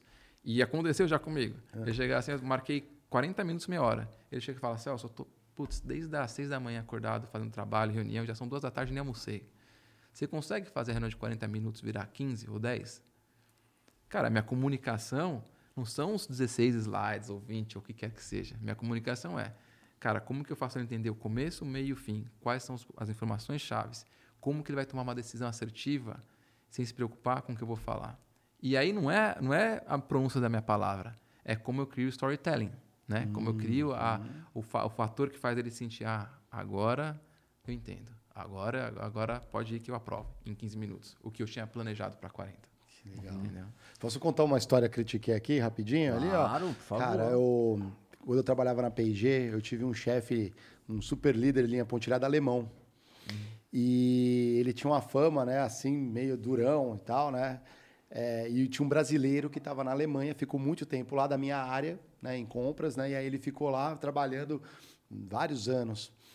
E ele falou assim: ó, esse cara você toma cuidado, porque eu já só tomei porrada dele. E, e diz que ele ia em reunião falar com esse cara, assim, né, explicar o que estava acontecendo, os problemas e tudo mais. E ele fazia algumas perguntas. E a gente brasileiro, né, ele respondia assim: não, veja bem, é assim, assim, assado, explicava. O cara começava a ficar puto. Ele falou assim: ó, toda vez que eu pergunto uma coisa, você conta uma história. Você consegue dizer sim ou não? É que no caso, ele falou, mas não é sim ou não, é depende, não sei o que, sabe? Tem, tem, tem um pouco de advogado ali, depende, né? Você fala com o advogado é a mesma coisa. Não, depende. É isso ou é aquilo? Não, depende, né? Cara, o, cara, o alemão ficava louco com o brasileiro. Falava assim, ah, não, é. é. é sim ou não. Se você não consegue falar sim ou não, você não volta aqui. Ficou mal, botou em xeque. E eu era mancebinho, aí ele veio no Brasil, eu ia apresentar os negócios, eu já sabia disso. Então ele perguntava, não sei o que, eu, sim. aí, ele, aí ele ficava aquele silêncio. Aí ele, tá, agora me explica. Aí eu contava a história. Não sei o que, eu, não. Aí ficava esperando, eu falava sim ou não. Eu falei, com esse cara só sim ou não. Mas quer um exemplo? Só, só, só pra concluir, pegar o gancho aqui. É. É, imagina um professor dando uma prova para uma classe de alunos. É. Tá? Aí acaba o tempo da prova. Aí tem um brasileiro lá Putz. que ainda não, não concluiu. O que, que o brasileiro vai fazer? Ele vai falar, vou entregar o caralho. É. Só que assim, ele não vai falar, vou entregar o caralho, não vou entregar. Ele não vai falar, não, ele vai falar, Espera só um pouquinho. Ele, já tô terminando. Ele já emite opinião querendo negociar contigo, mas ele não quer entregar. O alemão entrega. É verdade. Porque é. é cultural. É, é, cultural, entendeu? É então, cultural. o diminutivo do nosso, do nosso português, é. ele vem dessa, dessa história de querer negociar o não. É isso aí. É muito louco isso, cara. É isso e isso aí. não tem no exterior, cara. Não, não tem. tem. No, no... Não tem. Você tenta falar, você fala espanhol também. Você vai falar assim com. Morei lá no México lá. Né? Um, é, um ratito. Não tem isso. Não tem no ratito. Não tem, cara. Pra eles é estranho pra caramba. Por que vocês estão falando diminutivo? É muito estranho, que pra nós é uma, uma forma gentil de assumir a culpa, né? É. Não, não tive capacidade. Tem, né? tem duas coisas. Tem sido comportamental e tem uma parte técnica da comunicação que é muito interessante também, né? É, o que você estava explicando o alemão, quando você fala de comunicação, tem a comunicação direta e a indireta, né? E tem a comunicação com contexto e a sem contexto. E olha que engraçado, se você passar para a Europa, alemão, Estados Unidos, francês, eles têm uma comunicação que não precisa de contexto, ele quer saber sua decisão. É, né? Se você tiver uma comunicação com latino, com brasileiro ou com asiático, normalmente você precisa de contexto. Porque ele vai explicar, não, mas essa decisão é por causa de A, B e C. A partir do momento que você entende que isso pode ser uma técnica, né? Que, uhum. É claro, a regra não se aplica a 100%, mas se aplica à maioria. Você entende que uma, uma cultura precisa de mais contexto e outra precisa de menos, cara, sua comunicação vai ser mais efetiva. Legal. Só que, que nem você aprendeu na marra lá, né? Pô, você viu o exemplo foi. Apanhar, é. é, mas você aprendeu. mas se você vai trabalhar fora, você entende esses conceitos, você começa a ter, hum, agora eu sei como eu falo com um cara que é da Índia. É. Agora eu sei como eu posso ser mais eficiente com o um americano. Legal né, para conseguir fazer uma negociação. Agora eu sei que a minha comunicação com contexto, com o asiático, eu vou no jantar, chamar, Isso, pagar uma bebida, relacional, né? relacional. É contexto e mais indireta, ou sem contexto e um pouco mais objetiva. E aí, isso foi quando a minha faculdade começou a fazer sentido para mim. Eu falei, cara, agora eu entendo a comunicação. Eu entendo. Mas você, como um líder, tem uma equipe, uma empresa global, eu imagino que você deva ter, como a gente conversou, tem de diversas nacionalidades, né? Como que você é, teve esse aprendizado em perceber as culturas e agir de forma diferente com cada um? É, é o que eu estava falando assim, tipo, a minha formação começou a fazer sentido, né? Então, eu gosto de pessoas, sempre foi uma coisa que eu gostei. Então, como eu sentia me deslocado lá no meio financeiro, eu comecei a entender como funcionava. E eu conversava com todo mundo, comecei uhum. a conversando. No começo, eu sentia muito mais tímido, porque eu não sabia se me sentia deslocado. Mas conforme eu fui entregando, entendendo e fui tendo oportunidades, eu comecei a conversar com todo mundo. Tipo, desde o cara que servia café na Copa, porque achava interessante entender a história porque ele estava ali, até quando eu tinha a oportunidade de falar com um diretor estatutário que ia me dar algum mentor, eu ia com um caderninho embaixo do braço e anotava tudo. Né? Uhum. É...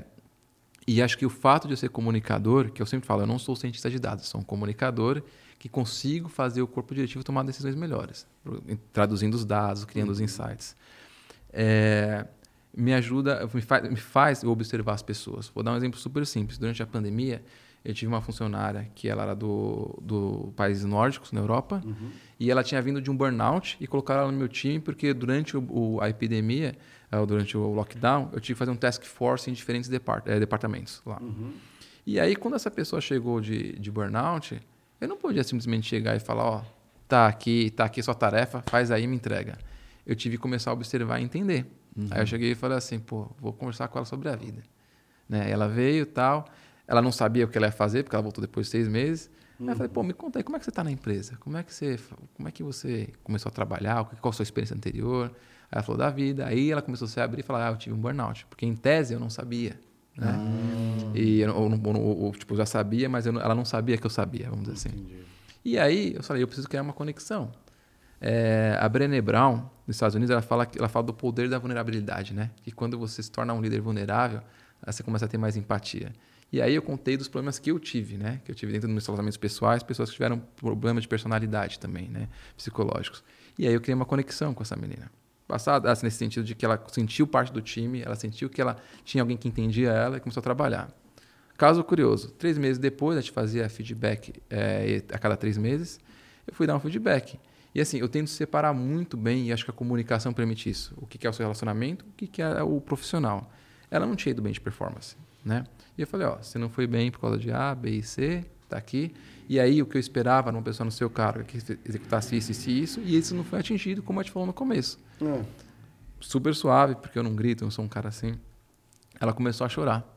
Putz. Aí eu falei, caramba, eu não sei gerenciar a pessoa do país nórdico, né? Não entendo. Ah. E aí eu falei assim, ó, você me desculpa se eu, talvez a minha comunicação falhou ou a palavra que eu usei foi errada. Aí ela falou assim, não, não, tá tudo certo, eu não tô chorando porque eu tô triste. Ela falou, é a primeira vez em X anos que eu vejo que alguém realmente se preocupa com o meu desenvolvimento. Caramba. Né? E aí eu acho que tá essa parte de você entender o contexto, né? Quando você fala assim, a gente como brasileiro, a gente tem esse jeitinho de conversar e trocar ideia. Né? Então, assim, como é que eu crio uma empatia? Né? Não sei se criar empatia é o termo mais correto, mas como é que eu me conecto com uma pessoa a ponto de entender qual é a necessidade dela e o que, que vai dar valor? Porque, de novo, ela não estava trabalhando lá porque ela precisa do salário. Ela precisava ter uma conexão real com o trabalho, a ponto de ela pudesse ver que alguém pode desenvolver, ou ver que ela precisa ser desenvolvida. Né? Então, essa é a parte mais louca de trabalhar fora, ao meu ver. A experiência que me motiva é eu conseguir entender pessoas de culturas diferentes e entender que talvez com uma pessoa que é da Índia ou da Ásia, não é assim necessariamente que eu tenho que falar. Ou a minha forma de conectar vai ser um pouco diferente. Uhum. Faz sentido, não? Totalmente, faz, Isaías. Faz. faz esse corte aqui, eu preciso mandar para uma pessoa. É. Urgente isso daqui que Exatamente. o Celso mandou aí, muito legal. É... Então, chegando na segunda etapa, vamos dar uma olhada no emblema do dia. Ah, né, é, para a gente falar agora um pouco de negócio. Né, Lógico, né, vamos falar de negócio hum, também. É. É, galera, para resgatar o emblema, vocês já sabem, entra lá, critiquepodcast.com.br, vocês vão, res, clica lá em resgatar emblema, ou na NV99, né, o nosso portal aqui dos Estúdios Flow, onde todos os programas da casa estão lá embarcados ali, onde você pode resgatar o teu emblema. A palavra-chave hoje é muito difícil, hein? Adidas. Caramba, tu tá aí, ó, com as ideias, tá saindo as uhum. ideias aí. Espero que sejam os insights aqui para. É. Gostei, gostei. Vou utilizar é, essa imagem. Vai, vai, ó, tá legal, hein? Ó, é emblema do PH, nosso grande ilustrador digital. A palavra-chave é Adidas. Se você tem 24 horas, Diegão, o que acontece se não resgatar em 24 horas? Você só pode comprar de quem resgatou de graça nessas 24 horas, galera. É um mercado secundário de emblemas extremamente agitado que a gente tem aqui nos estúdios Flow e no Critique não é diferente. É isso aí. E flurks e cracudos do emblema, já estou avisando, vai vir uma sequência de emblemas secretos que juntos vão formar o poderoso Megazord de um emblema único, igual as figurinhas da Panini, as douradas ali. A gente vai ter, a gente não vai avisar, depois não reclama, já espalhe os boatos aí, quem estiver ouvindo aí, para os cracudos dos emblemas aqui. Está dado o recado, vai ser misterioso, hein? Ó, já, já vão a, aproveitando o momento aí. É, Celso, falando um pouco de Adidas agora, cara, a Adidas é uma empresa de vanguarda, né? Então assim, é uma empresa presente em um grande número de países e vocês, é, de fato, têm uma porção relevante do mercado aí, junto com, com grandes players como a Nike, a Puma, etc. Talvez mais a Nike. É, como que o teu time específico suporta a organização em grandes eventos, por exemplo, como uma Copa do Mundo? Como que você trabalha inteligência de mercado com esses eventos? Tá, eu acho que. É, eu vou, eu vou, vou tirar do exemplo da Copa do Mundo, tá, Diego? Eu vou colocar um exemplo mais claro, que acho que vai ser mais recente para a galera, no uhum. sentido da pandemia. É, é, assim, eu acho que a gente tem que. A inteligência de mercado está lá para achar as oportunidades de crescimento que a gente pode ter ou alertar quando as coisas não estão indo bem, né? A gente tem muito. Existe muito um conceito que, inclusive, é da Armelle do Coke, que dá aula na, no MBA aqui no Brasil, que é uma uhum. francesa, que ela fala tem os tópicos de inteligência e tem, e tem as perguntas chaves, né? Então, quando você fala de uns tópicos que são chaves, está falando de coisas que você tem que monitorar, que é, é sei lá, dependendo da indústria, né? Vai, vou falar, pô, GDP ou PIB, né? É, câmbio ou macroeconomia, algumas coisas. Até aí tem um conceito de Pestel, que é outra ferramenta que o pessoal usa uhum, muito legal. também. E você vai ter os, os, os, além dos tópicos, questionamentos chaves. O que é importante para a sua empresa? É vender mais no mercado premium ou é vender mais no online? E isso são coisas que você vai monitorar como inteligência, né? Para uhum. suportar o board. Mas quando você está falando de um evento como Copa do Mundo ou uma situação muito clara como uma pandemia, você vai trabalhar numa forma mais construtiva, né? Tipo, achar oportunidades. Então, é onde você vai ler o mercado e achar, pô, tem uma oportunidade em canais diferentes, no offline ou no online. Como é que eu uso a inteligência do off que a gente tem sobre o offline para ajudar agora o online na pandemia? Uhum. Então, você vai ter eventos como nos Estados Unidos, que é o Back to School, né? a volta às aulas. Nos Estados Unidos é muito forte. Uhum. Então, sei lá, você vai chegar e falar, cara, nessa parte que os varejistas metiam marketing e conseguiam vender muito, eu vou ter que transportar isso, às vezes, para o cara que vai fazer o D2C, né? o, o Direct to Consumer, a venda direta para o consumidor no nosso website. Uhum. Porque ele não tem esse feeling, às vezes, do mercado como é que é. Então é onde entra a inteligência. Eu vou, cara, eu vou, como é que eu consigo conectar? Você deu o exemplo do marketing com vendas, mas como é que eu consigo conectar canais diferentes? Uhum. Como é que eu consigo ensinar o cara do online, como é que era o offline, a dinâmica do mercado? Porque até então era diferente. Antigamente era só o Black Friday que estourava tudo online. Uhum. Mas agora com uma pandemia, eu tenho que achar essa oportunidade que era do offline, porque alguém vai absorver. Vai ser, um, vai ser online. Os dados do trade marketing compondo é. isso daí também. É, eu né? sabe, aí eu vou saber, por exemplo, qual é o produto que mais vendia no varejo, para às vezes no online eu fazer uma oferta similar nesse período. Eu vou assimilar e ver, pô, mas como o consumidor, o que o consumidor dessa época do offline ele procurava para fazer adesão de compra? Era o produto, era o preço, era a marca, para aí eu adaptar essa estratégia no online. Então, acho que a, a, grande sacada é como você consegue fazer o cross, né? Como é que eu consigo não misturar o vendas e marketing, você vai fazer também, mas uhum. como é que eu consigo misturar os canais, ou como é que, como é que eu consigo é, misturar talvez categorias de produto. Por exemplo, durante o lockdown, a, a pandemia, não se vendia mais camiseta de futebol necessariamente. Os esportes coletivos, eles estavam fora. Então você volta e fala, cara, agora não é o coletivo, agora vai ser a calça de yoga que a pessoa. Vai todo mundo virar fitness e treinar em casa. Uhum. Agora não é mais a chuteira de campo ou a chuteira de society. Agora vai ser o tênis de corrida que vai crescer, porque é um esporte individual. Uhum. Então aí você acaba tendo a função de ser uma, um time que olha cross division ou cross category, ou vai olhar cross channel, para você começar a municiar as diferentes partes. E falar, pessoal, agora o vento está soprando para lá, toca, não é mais a, chuteira, agora vai ser o tênis de corrida. Uhum. Agora não é mais o, o, a volta às aulas no offline, é no online. Você prepara aí. E é esse produto que vai pode vender. Então você tem que ter essa visão ampla. Né? É, às vezes, umas perguntas que me fazem é, mas a área de inteligência é muito técnica? Eu falo, cara, tem que saber o técnico. Eu tenho um cara que trabalha com dado, tipo, gigante que você não consegue mexer no Excel.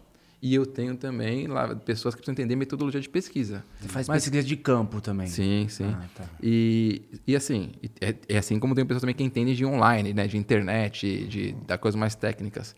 Mas tem a parte técnica, mas não é uma área técnica, porque na verdade você tem que estar a, habilitado a traduzir isso para o tomador de decisão, que nem eu falei no começo. Como é que transforma a informação em conhecimento?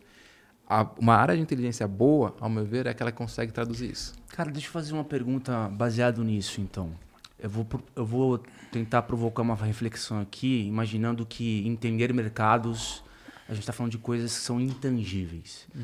Na sua opinião, é, inteligência de mercado é, com autonomia para as regiões, ou seja, se teu time, você como um cara global, para entender o mercado chinês, você acha que tem que ter uma equipe chinesa para poder é, entender melhor a dinâmica daquele mercado é primordial por causa da cultura?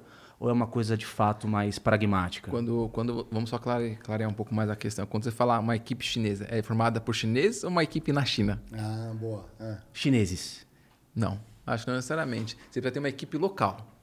Local, porque eu acho que assim, é, eu, tenho, eu tenho um caso de pessoas que não são do país, estão no país e trabalham super bem. Porque uhum. aquela pessoa sabe como é a dinâmica do mercado.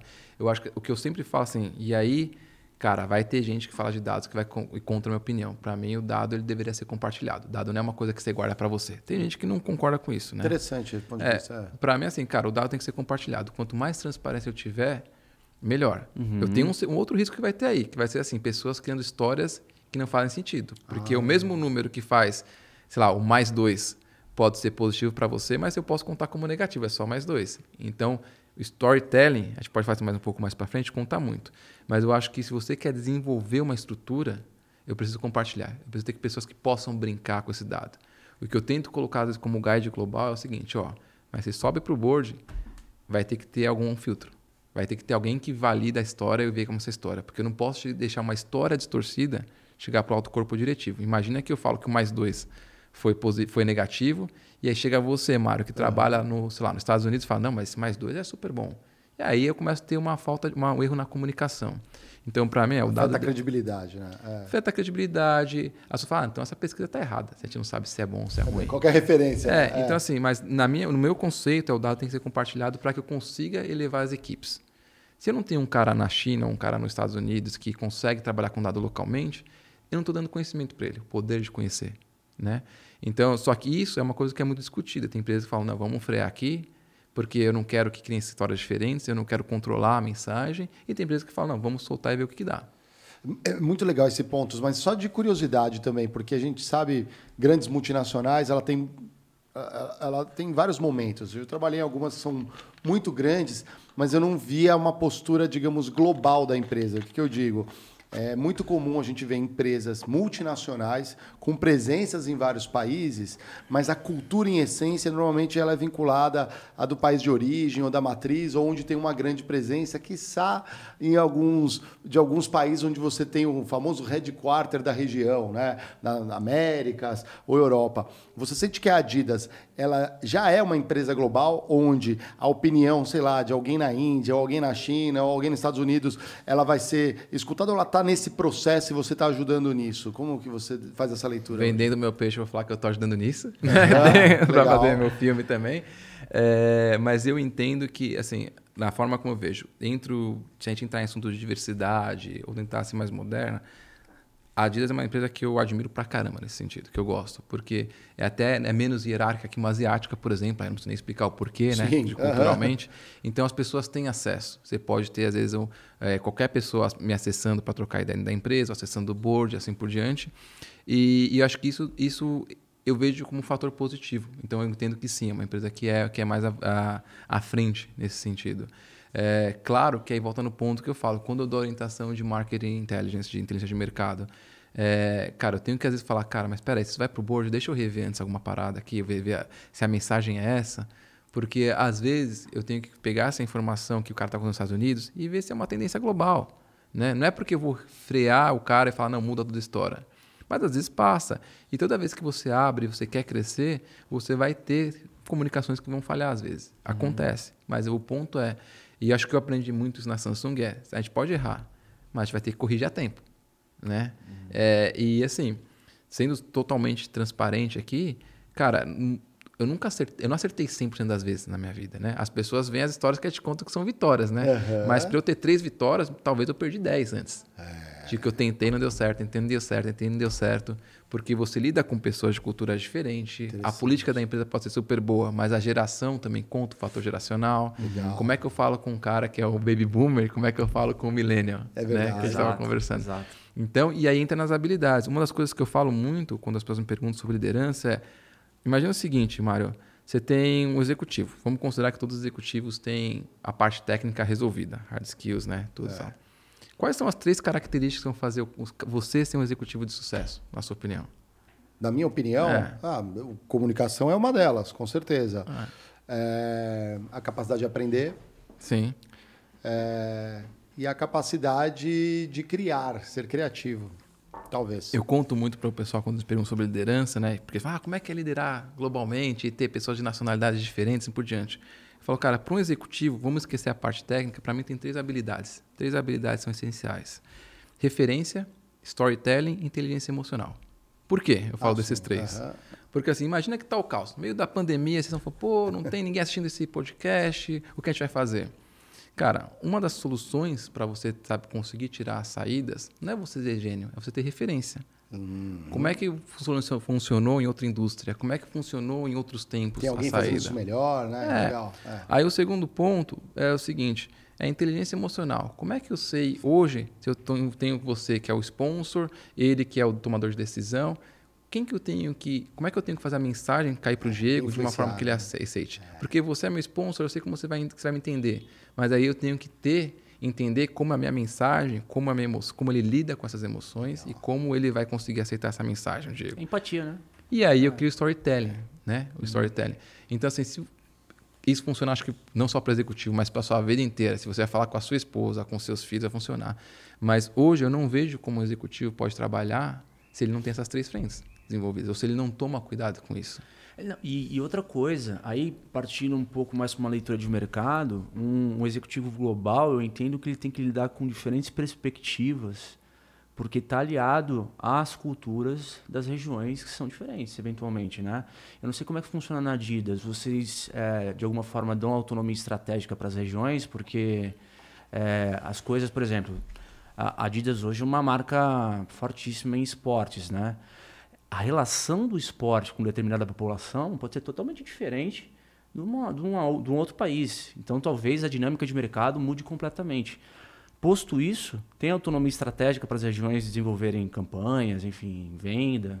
Cara, esse é um ponto. Eu prefiro não entrar porque é uma parte de marketing que uhum. cada um, cada pessoa vai atuar diferente, né? Uhum. Interessante. É, o, o, que eu, o que eu acho, assim, que eu posso colocar aqui de, de ponto, que eu entendo, assim, a gente entende sim que cada um é diferente. É, a decisão, acho que depende muito da maturidade dos mercados, né? Hum. Então, vamos, vamos extrapolar a Adidas, falar de Samsung também, porque isso vai diferentes países, diferentes indústrias. O nível de informação que tem no mercado americano hoje é totalmente diferente do que você tem no mercado emergente, uhum. né? Então, eu lembro quando na Coreia, quando estava na Samsung, eu fiz um projeto de IoT, né, de internet das coisas. Cara, se eu quisesse achar quantos, quantas vagas de estacionamento existem nos Estados Unidos, eu consigo de alguma forma porque nos Estados Unidos tem muita informação sindicalizada. É o mercado mais maduro. Uhum. Mas eu nunca vou conseguir fazer isso na América Latina. Você vai ter que estimar. Vai ser questão de consultoria, né? Quantas é. bolinhas cabem aqui? É o cara virando e fala assim: ó, quantas vagas de estacionamento precisa desse shopping? Aqui na nossa bola. Exato, é, exato. Né? Então, é. Acho que a pergunta, Diego, não é tipo da Adidas, assim. Eu acho que é como são, qual a maturidade dos mercados que você atua, independentemente da indústria. Uhum. Porque você tem uma regra que encaixa em todos, eu não acho que funciona necessariamente. Né? Você pode ter uma policy, né? uma política que você pode aplicar para todas, mas você vai ter que entender qual a maturidade de cada, de cada mercado. É uhum. É totalmente diferente. Você vai chegar é, em mercados como a Índia, né? dependendo da indústria celular ou vestuário, você vai ver que é muito mais fragmentado. O contexto da região é uma ilha gigante, ilha, assim, é uma terra gigantesca que fator geográfico é, impacta bastante, língua diferente dentro do mesmo país. E aí você vai ter que entender que talvez tem que ser diferente o modelo de gestão uhum. né, do que seria no Brasil. Né? Aí você está, imagina o contrário, você tem uma empresa brasileira. Se você vai expandir para o mercado mais maduro, você também não vai necessariamente utilizar as mesmas políticas que fez sua empresa ter sucesso no Brasil. Você uhum. precisa entender o contexto. Então, é uma regra que todos os mercados têm autonomia? Não, você vai ter que entender a, qual a maturidade de cada mercado. Uhum. Respondi a sua pergunta? Respondeu, respondeu. Porque eu entendo também que você entra numa parte muito core é, da empresa, assim como qualquer área de inteligência de mercado para as empresas respectivas, que é a parte de é, você estar tá indicando, uh, digamos, tendências, né? Você vai dar o radar para aquelas empresas que realmente vai executar uma estratégia, o que, que faz sentido no futuro próximo, né? Então você pega, por exemplo, é, inteligência artificial, né? que é algo que eu, eu procurei, eu vi um case da Adidas super legal lá, que é a parte do online lá, de uhum. passar a fazer sugestões customizadas lá, que é uma tendência, não necessariamente da, da inteligência artificial, mas a tendência à personalização, uhum. né? Então, é, o consumidor cada vez mais exigente, a inteligência artificial consegue entregar e, cara, só os resultados para ver que realmente agregou muito valor, né? Uhum. É, o que, que, você tem enxergado é, de tendência para o futuro com relação a consumidor, assim? É, pergunta interessante essa. É, acho que, putz, existem tantas formas de abordar isso, né? Porque, assim, vamos, vamos lá. Se a gente pensar em consumidor, é, eu acho que assim, a gente tem que entender não necessariamente como eles estão consumindo, mas o que, que, vem do background do consumidor, né? Então, por exemplo, é, ou quando você fala de fatores das, gera das gerações de hoje, a geração atual é que mais tem burnout, por exemplo, né? Uhum. Então, e também é uma das gerações que mais falam sobre outros valores como sustentabilidade, sobre com o propósito das marcas, né? Legal. Então, quando você fala de tendência, aí, de novo, independentemente da indústria que a gente está falando, se é vestuário, se é eletrônico uhum. se é financeiro, é, eu acho que a gente tem que entender como que essas gerações vão utilizar essas variáveis que são macro, que são extra, o seu business, o seu core business, dentro, da, dentro desses fatores de decisão dele.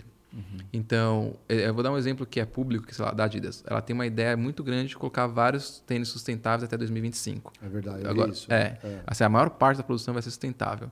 É, isso já é uma coisa que você olha antes, né? E você acaba planejando para o futuro, apostando, criando um mundo que você fala assim, vai ser relevante naquele momento. Né? E aí, eu, eu não vou dizer que é no meu time, porque não é. Eu acho que assim, vai das empresas entenderem que existem funções diferentes.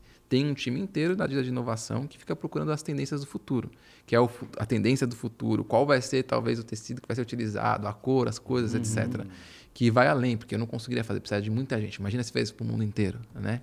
Então, assim, acho que as tendências elas estão atreladas a fatores macros, não ao seu core, que a gente tem que estar mais atento.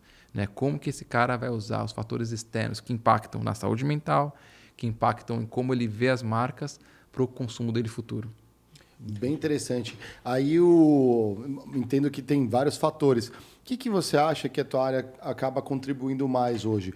É mais para o desenvolvimento de novos produtos, buscando essas informações? É mais para o desenvolvimento dos canais, das tendências de mercado ali dentro? Como que você coloca na pizza isso, digamos assim? Ou tem, tem ciclos, tem momentos? Sim. Como que é isso um pouco é, eu, eu, acho que no mercado também, eu vou sempre trazer para o mercado assim, acho que a inteligência de mercado ela é uma área neutra ela não é uma área que ela, por exemplo, eu não trabalho para o online para dizer o online está indo bem.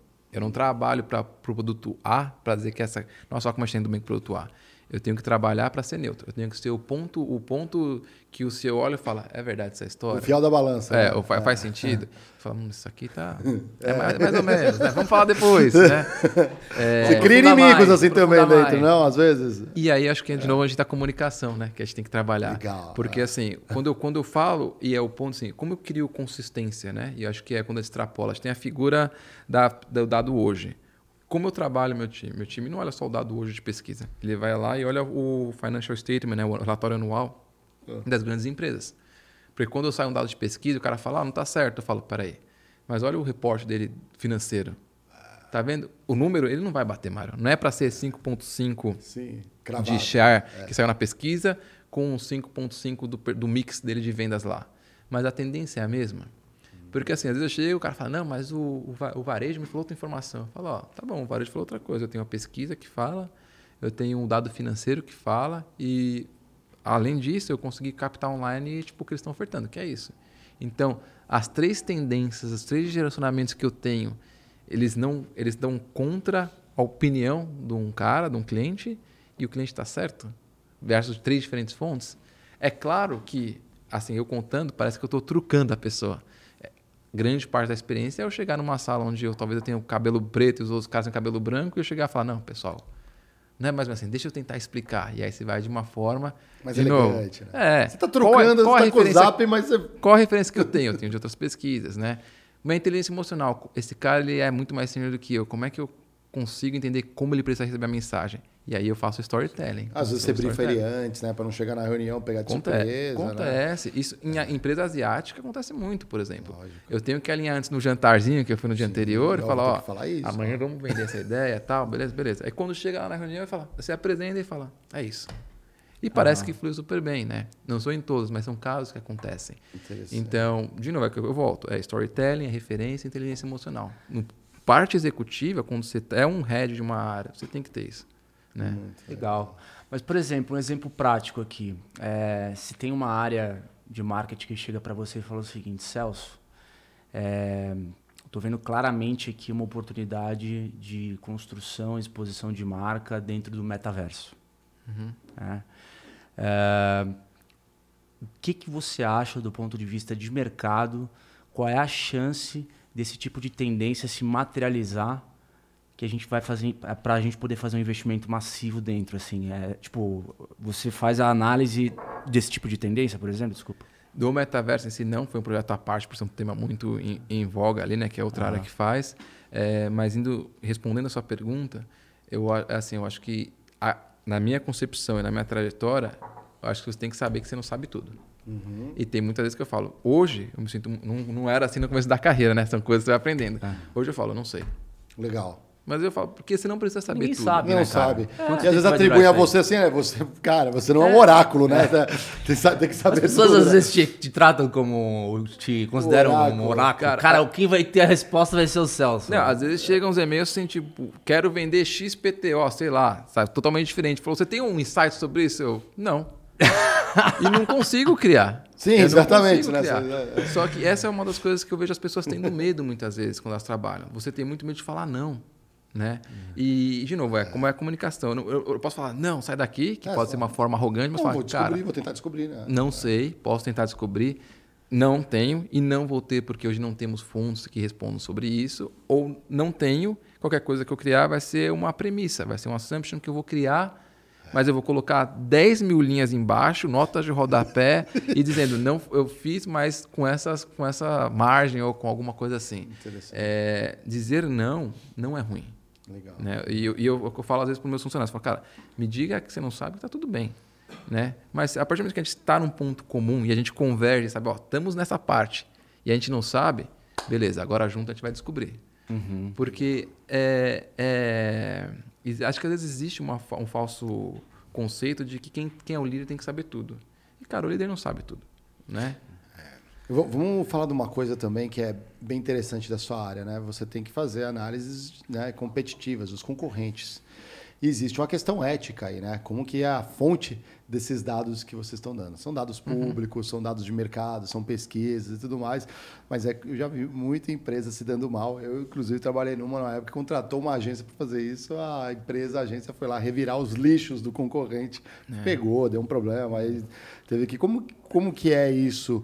É, na sua área sensível, você conversa com as pessoas, os seus é, como counterparts, né? O, a- o, o Celso dos seus concorrentes nas outras empresas, como que é?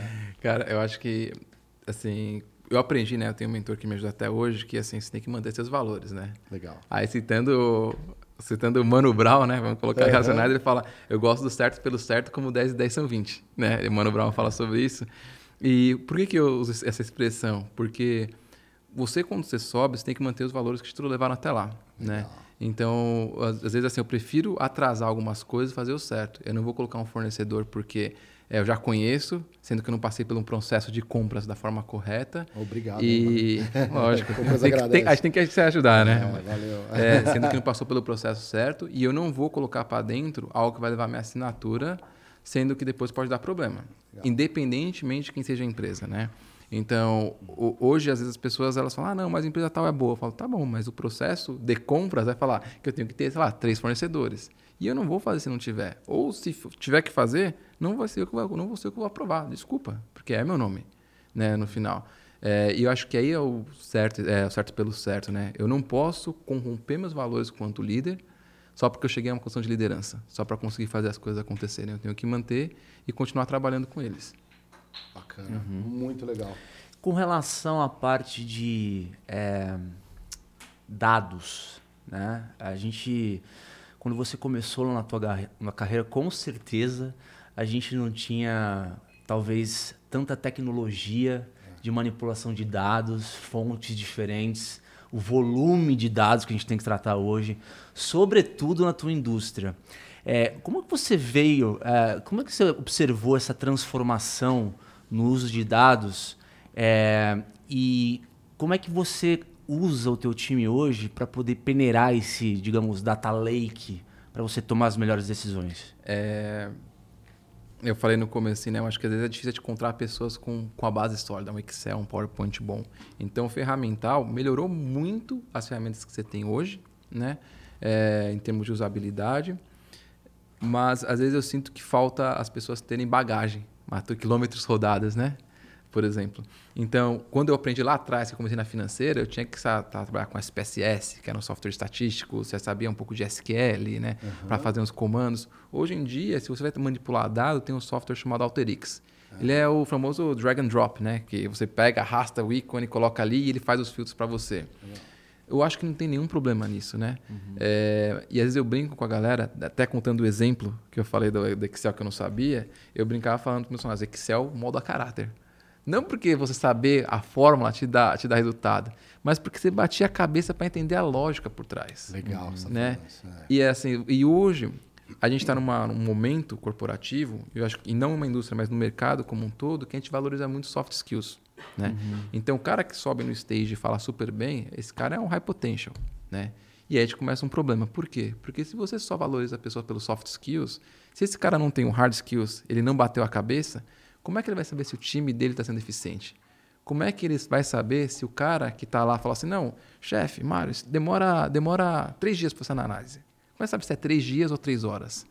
Então, assim, é, é, o ferramental ajudou muito, mas eu acho que a gente tem que tomar um cuidado, e eu cobro muito isso da galera, eu falo bastante, é, não valorize só soft skills. É muito atraente você valorizar os soft skills. Você no LinkedIn fala, nossa, esse cara escreve bem pra caramba, esse cara deve ser um talento.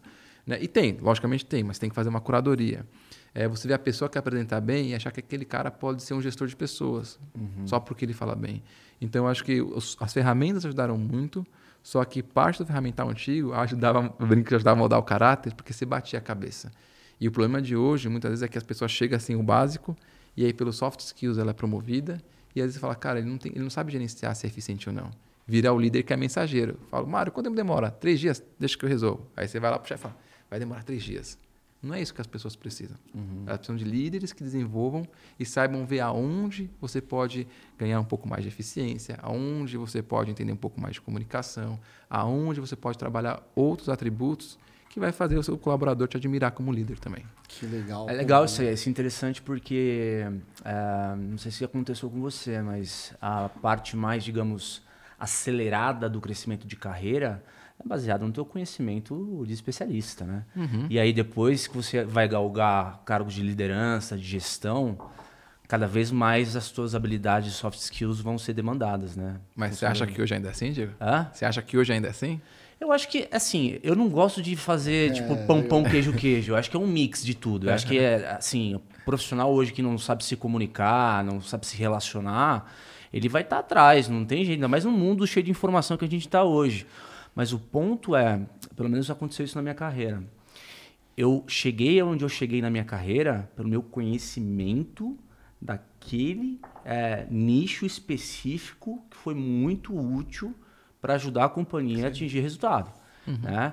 Agora, a, a, a, partir disso, é, o relacionamento político, os novos passos na carreira, novas habilidades, aprender a reaprender, eu acho que aí é uma coisa que é, não é que ela não estava presente nas outras épocas, mas é que começa a te demandar mais à medida que você vai ganhando responsabilidade. Sabe que eu conhecido bastante aqui com o Celso, é, numa observação dessa questão de, la, de travar, né, de lastrear nos no hard skill, né, essa parte técnica. Pô, na semana passada, você sabe, né, galera que sabe, eu fui dar palestra no, no ambiente de compras ali, para compradores, né? E aí eles me perguntaram, eu falei sobre o comprador do futuro e tudo mais. Eu falava, aí uma parte eu falei assim: olha, o comprador do futuro, ele tem que saber fazer muito bem o comprador do passado. E vocês não sabem, falando com muita humildade aqui, eu, eu sei que vocês fazem isso muito mal. Mas não, vocês não estão sozinhos. E aí todo mundo ficou meio assim, né? Falei, como que vocês querem se posicionar estratégicos? Aí eu fui mostrando os hard skills, as tecnologias que são básicas. Porque eu falei, isso aqui não vai mudar, vai mudar o como, com tecnologia, aqui tem uma ferramenta nova, aqui tudo, mas em essência vocês têm que fazer isso aqui. Aí eu falei, isso aqui. Não, mas aí um cara falou assim: ah, mas isso aqui eu faço. Eu falei, faz mesmo. Aí eu falei, você faz. Aí eu falei, você faz isso, isso, isso. Aí, não. E isso aqui, você faz isso. E eu conta, contava as coisas técnicas que ninguém fazia. Aí todo mundo ficou meio assim, é verdade, a gente não faz. Eu falei, então. Não tem como você se posicionar estrategicamente se você não está fazendo isso bem feito. Você está no caminho, mas você tem que, se você nem sabe isso que eu estou falando, então, parabéns, você entrega, descobriu uma você coisa, tem que né? entregar. né? É. Você tem que entregar o que Olha, esperam de você. Mas sabe? eu gostei do, do coach aqui, a gente vai colocar assim, ó, Excel molda caráter. Celso Sugavara. Vai entrar no, no, entre aspas aqui do Critique. Mas eu, eu, acho que tem alguns fatores que a gente vai brincar e colocar aí, né? É, quando você começa a falar de geração, né? Se a gente for voltar esse tópico de consumidor, a gente tem um ponto onde há muito tempo atrás, muito não, né? Alguns anos, quando se fala dos millennials, o millennial é uma faixa ampla, né? Os mais recentes, mais novos, quando você passa, virou uma coisa meio de gamificação, né? Tipo, o cara tem uma meta, ele, ele alcançou, fez os 3 mil pontos, ele quer um bônus. Que aí começou a ser atraente ou fácil você promover as pessoas. Mas tem uma hora que a imaturidade cobra seu preço. Né? Eu acho que, é, de novo, a gente vai voltar no ponto da quilometragem rodada. O cara pode ter alcançado algumas metas, mas ele tem experiência de lidar com pessoas? Interessante. Ele tem experiência realmente em negociar com quem não pensa que nem ele?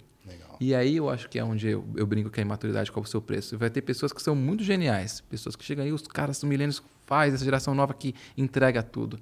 Mas calma, você tem que mostrar, eu acho como líder, que existe uma bagagem que ele pode adquirir, uma coisa que ele tem que aprender. E aí ele vai te admirar por isso. Não é só porque você deu o prêmio, porque o salário, e acho que é comprovado por pesquisa, quem faz RH pode até falar melhor que eu sobre isso, que o salário é um fator que as pessoas sempre acham que elas poderiam ganhar mais no final. Sempre acham que elas fazem mais né, do que pelo aquilo que elas recebem. Então, muitas vezes você trabalha só com a bom. O cara alcançou a meta, então vamos bonificar, dar um, um, uma promoção. Ela é uma coisa que ele não é sustentável tanto a longo prazo. A gente precisa ter líderes que são admiráveis. A gente precisa ter líderes que podem influenciar e as pessoas sabem quando fala admirar, não é que o cara é um ídolo, mas que ele fala, pô, esse cara tem uma bagagem que eu não tenho. Eu falo com, com o Mário, ele fala, pô, olha só que legal, esse comprador do passado, do futuro.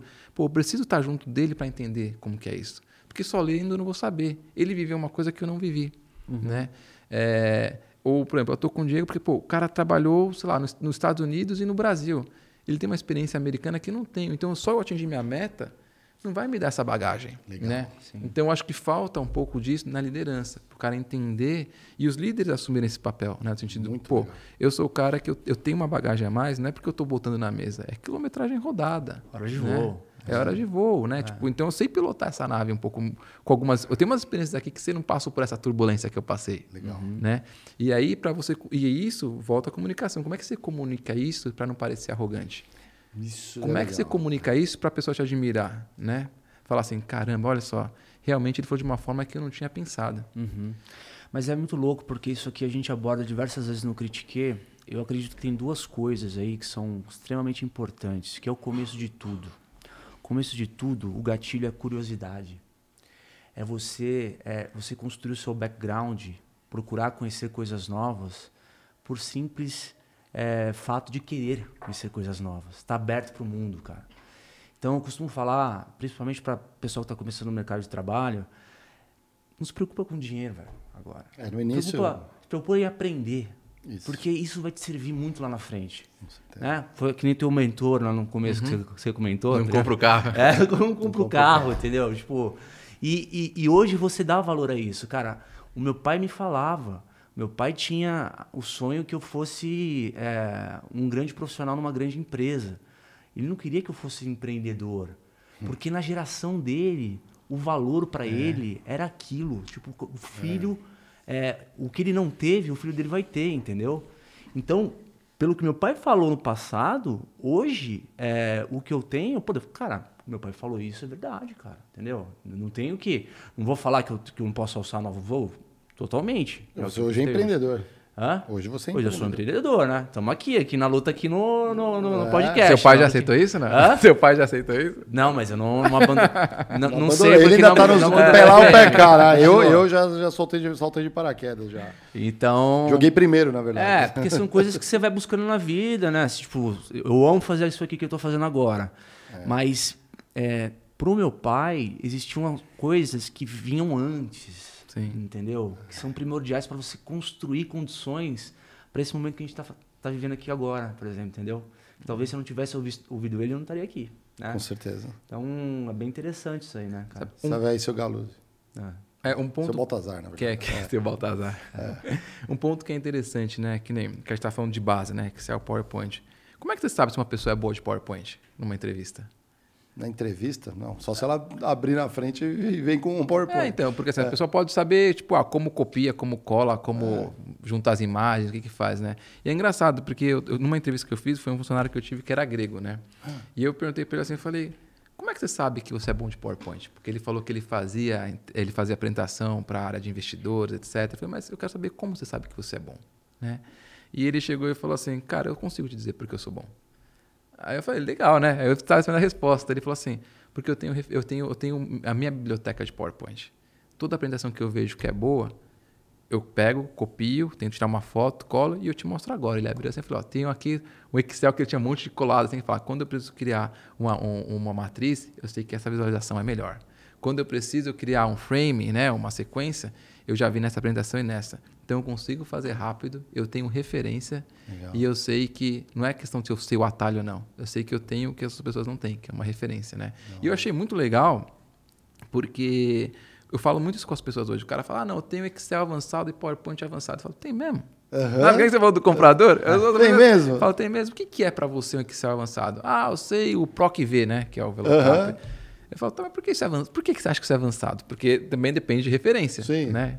Então, é, eu Não acho é VBA, assim, né? né? Exato. É... Você vai na financeira, os caras Pô, dão um enter ali. É louco, tá aquilo que você falou, o cara só, é. só pelo teclado. Então, né? é, eu acho que tem muito essa. Às vezes, quando líder, você tem que mostrar, às vezes, para as pessoas que não é o certificado. Pode, vai ter um pouco da quilometragem Sim. rodada, vai ser da referência.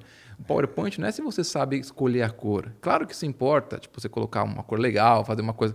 Mas é, você tem referência, sabe contar uma história, porque aí você começa a ver, cara, esse cara realmente, se eu precisar falar, faz um slide mostrando a SWOT, eu sei que esse cara ele vai ter umas 10 referências de SWOT, ou ele pensou já sobre isso antes, ele vai ter como traduzir de uma forma bem. Ele vai Legal. falar, Celso, essa SWOT é melhor para esse cara porque eu já vi outras formas de fazer. Essa é mais clara, a mensagem aqui vai sair mais interessante. Aqui eu consigo cruzar e mostrar isso. a oportunidade versus a nossa fraqueza, como a gente melhora. Cara, assim mas isso é, tão, isso é muito louco, porque aí volta no ponto da empatia. Imagina que para você criar uma história, você precisa passar uma mensagem para o interlocutor.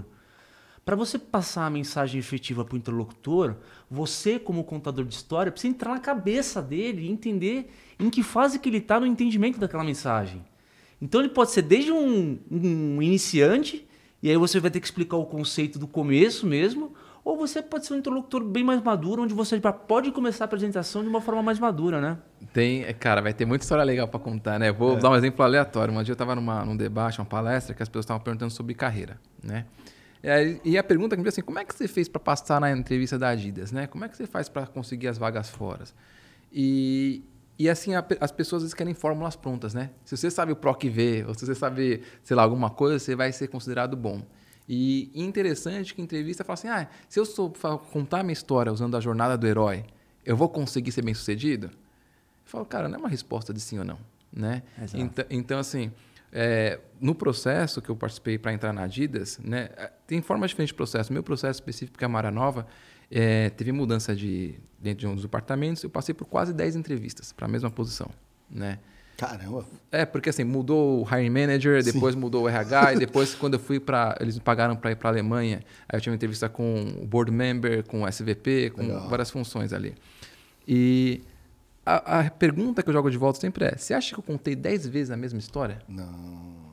Lógico que não. Para cada um é uma. A é. chance de eu contar uma história dez vezes, ela ser aceita por dez pessoas na minha jornada do herói, uhum. ela não é, ela, ela, vai, falhar, ela vai falhar. Né? Uhum. Então, e aí, quando eu falo, pô, você é um executivo, você tem que saber comunicar, você tem que ter storytelling, referência não. e inteligência emocional. Eu chego na entrevista, pode ser que na agenda tá uma hora. O cara começa a olhar no relógio, ele começa a olhar no celular, o que quer que seja, está inquieto, eu tenho que ter uma habilidade hoje de, de conseguir ler e falar. É. Ou falar, esse cara não tem, na verdade, minha, minha, minha, o resultado da minha entrevista é positivo, se ao invés de uma hora o cara fizer em 15 e responder o que ele quer saber. E aí a minha pergunta é, o que, que ele quer saber de mim? Para tá, ter a certeza que sou eu. Então, a jornada do herói ela pode ser adaptável. Uhum. Né? Ele não quer saber que eu vim da escola pública e eu uhum. aprendi inglês depois de velho ou não sei o quê. Ele vai querer saber se eu consigo lidar com uma situação diferente, Entregar. ou se eu, vou, se eu entendo a necessidade da empresa hoje. Talvez para o board member é saber se eu entendo os resultados, e aí eu falo, pô, sei do resultado, eu sei isso. Para o RH é saber se eu já geri equipe ou não.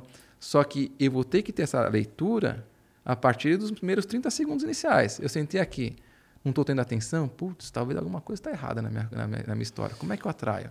Uhum. E acho que é isso a parte que as pessoas hoje elas subestimam a comunicação ou querem fórmulas para dizer como que vai ter sucesso. Não vai. É você ter o quilômetro rodado, a empatia, entender o contexto que você está. Cara, muito legal. Obrigado por trazer esse ponto aqui no Critique, porque aula, a galera né? não é uma baita aula mesmo, porque a galera tá esse tipo de processo não é tão novo e muita empresa no Brasil eu percebo que ela está adotando, onde você a pessoa que está abrindo uma posição, né, o gestor, a gestora que abre uma posição, ela não entrevista sozinha. Normalmente você tem o RH, os recrutadores nas etapas iniciais, e aí não para no chefe. Às vezes tem pares do chefe ou pessoas de outras áreas, stakeholders, né, e outras áreas que ali vão ajudar a tomar a decisão de contratar ou não contratar. É, isso que você está falando é muito legal, é bem moderno, é bem comum e cada um vai ter uma impressão, vai tentar tirar uma parte. Já vi empresas justamente buscando isso na posição e outras para dar aquele famoso fit cultural com a empresa, né? Se ela tem realmente aqueles valores, se tá, se coincidem. E aí cada entrevistador, independentemente da área, vai fazer as perguntas no determinado ângulo. É, então isso é, é, muito moderno. O que me preocupa, na verdade, não é a modernidade no processo. O problema é a gente querer contratar pessoas autênticas, criativas, com iniciativa, proatividade, igual a gente brinca, a palavra do século XXI, tudo isso, e depois o gestor fala assim, legal, passou por todo mundo, aí ele pega e quer botar você na caixinha e você, não, e você perde a autenticidade. Ou seja, todo esse processo que é caríssimo no RH, tudo mais, aí vai por água abaixo, porque o gestor imediato trava é, a, a, perspectiva daquele funcionário. Então, observem bem, né, galera, quando vocês estiverem passando esse processo, aproveite esse momento também para você entrevistar a empresa cada um desses contatos que estão te entrevistando, depois que você entrar na empresa, vai ser um potencial aliado. Sim, sim. É um potencial pessoa que vai poder te ajudar em determinada situação. Então, aproveita a entrevista, porque é ali onde você começa o, os primeiros 90 dias, igual o livro, né? Isso é um bom, bom, bom você trazer é. isso aí, Celso. E eu acho que assim, complementando a sua fala, né? Quando eu estava lá na Brasil Prev, o CEO, quando, naquela época, era Eduardo Bonângelo, que foi um cara que trouxe o conceito de empreendedorismo para o INSPER, essa, toda essa cadeira em si, né? E lá naquela época, muito teve uma frase que ele falou que eu sempre guardei, que ele chegou assim e era teve um café da manhã dos estagiários com o CEO, que era ele, né? E aí vem aquelas perguntas que são simples, né? Mas qual segredo ter sucesso, né? Como é que eu sei que eu devo mudar de empresa? E uma coisa que ele falou, ele falou e eu acho que é verdade, é assim, você pode estar na melhor empresa. Se o seu gestor não te desenvolver, não for um cara que você admira, troca. Né? Eu acho que hoje a gente tem a praticidade de poder trocar dentro da empresa, né? que antigamente era um pouco mais difícil. Uhum. Se você era inteligente de mercado, você era compra, você, não, você só ia trocar para outra empresa. Né? É, e aí eu acho que é um pouco quando a gente tira a ilusão de que a melhor empresa do mundo é aquela marca. Uhum. A melhor empresa do mundo não é aquela marca. Acho que a melhor empresa do mundo é aquela que você tem alguém que te desenvolve em alguns momentos. Né? Uhum. Você, vai, você vai ver o seu gestor e falar, cara, é esse cara que vai me ajudando. E é aí que eu falo, eu não tive referências no passado, mas eu consegui encontrar pessoas no caminho que foram me ajudando a isso. E aí você tem que pegar e absorver. Vai, absorve e, e vê o que você consegue.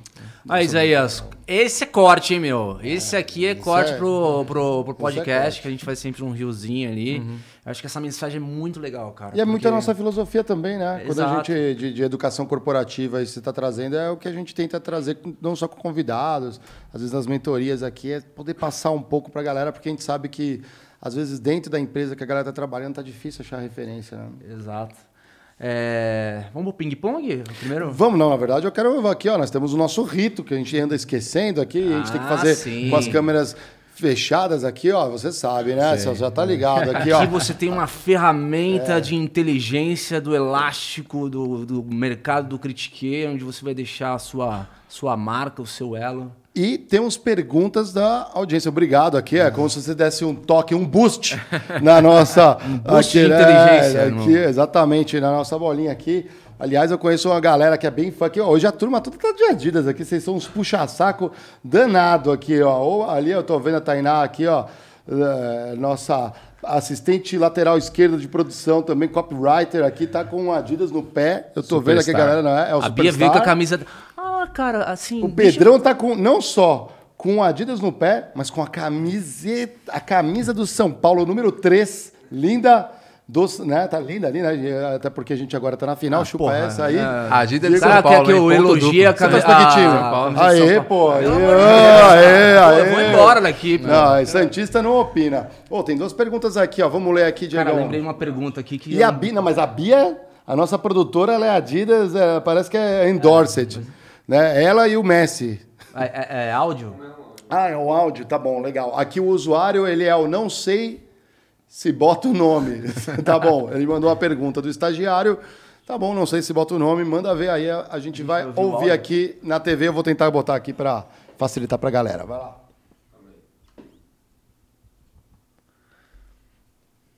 E aí, agradecer o bate-papo, muito legal aí a história do, do Celso.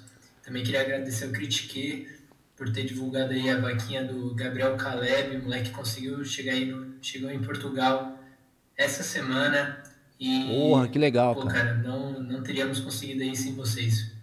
Muito obrigado, pessoal. Pô, show de bola, Maravilha, legal cara, a gente saber. fica feliz aí que deu certo e o cara vai continuar a tocar o sonho dele, cara. Muito, muito legal mesmo. Legal. E aqui o Murilo Antônio, salve Murilão. Aí, ó, ele mandou uma pergunta de estagiário aqui, ó. Ele colocou assim, ó: "Fala Mari e Diego, satisfação gigante em ver o Celso no episódio de hoje. Fala pra ele contar um pouco mais dos choques de cultura Coreia Brasil na época da Samsung.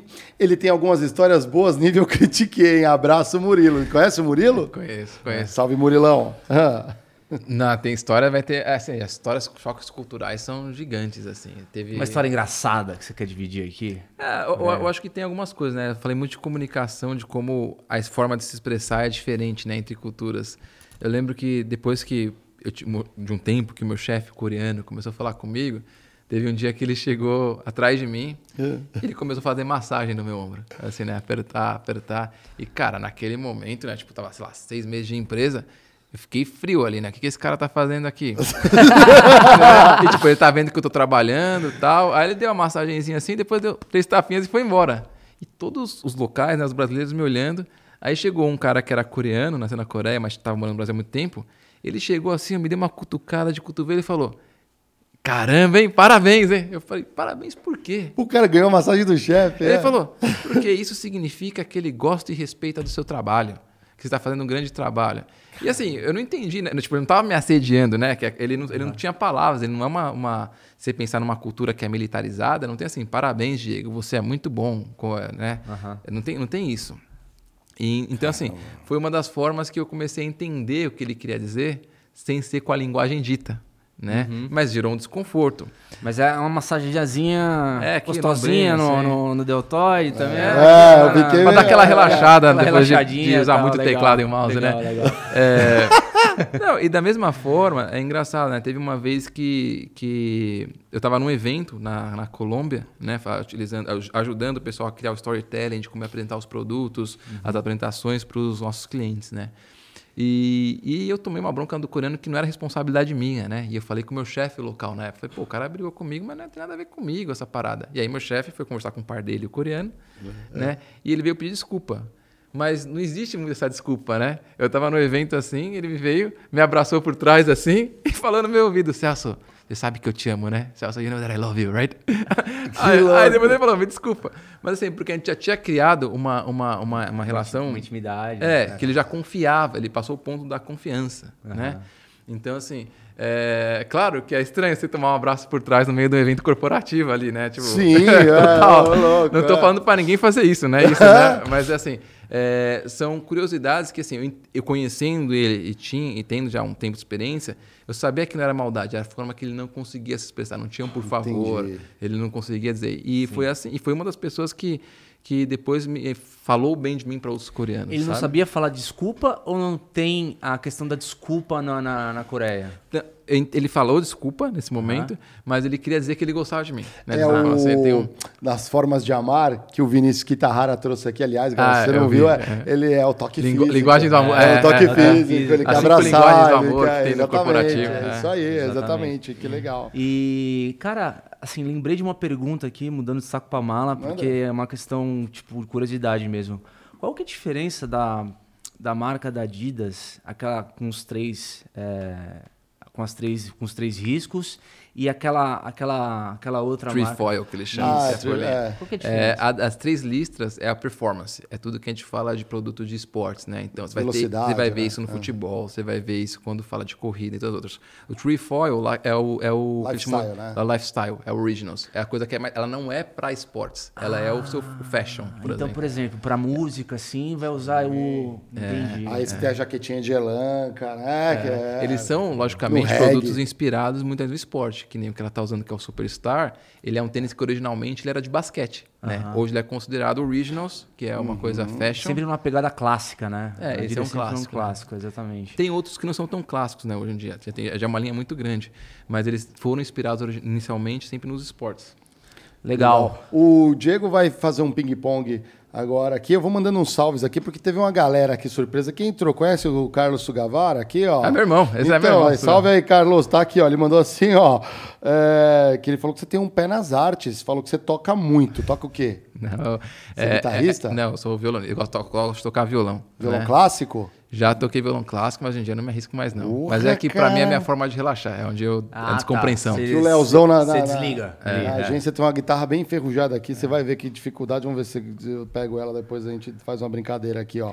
É, ele, ele, ele quer saber ali se, se é, os conhecimentos corporativos, administrativos, podem ser aplicados para arte e cultura. Ele trabalha com arte e cultura? Ele é meu irmão é professor de circo.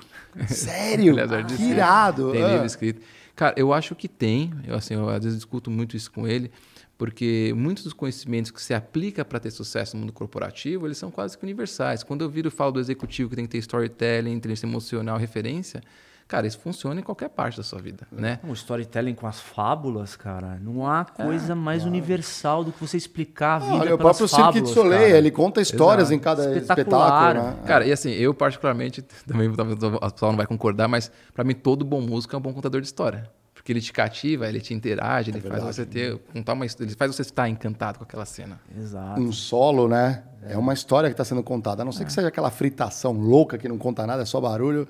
Normalmente tem uma história aí, eu concordo muito. Aqui, ó, o Lúcio Machado voltou. Lúcio, salve, Lúcio, tá aqui. Isabel Macop, um beijo, logo mais nos vemos. Aqui, ó, o Guto Veiga mandou excelente bate-papo, uma aula direta, anotando aqui os pontos chaves. Guto, vira membro abelha aqui que você recebe muito mais aqui, ó. Mas legal que você que tá curtindo. Fernando Cliver. É, já sacou, ele veio aqui pelo emblema, tô achando, hein? A- olha a pole aqui, ó. Não é a nossa Poliana Faria, a nossa Zangoa, mas é uma pole com dois Mas a L's e Poli Y. também falou aqui, cara. Ela colocou mandou assim, um ó. Mandou dela também o de gira... sempre. Aqui, tô vendo. Mandou o girassol, poli, ó. Tô cruzando os dedos por você, hein, ó.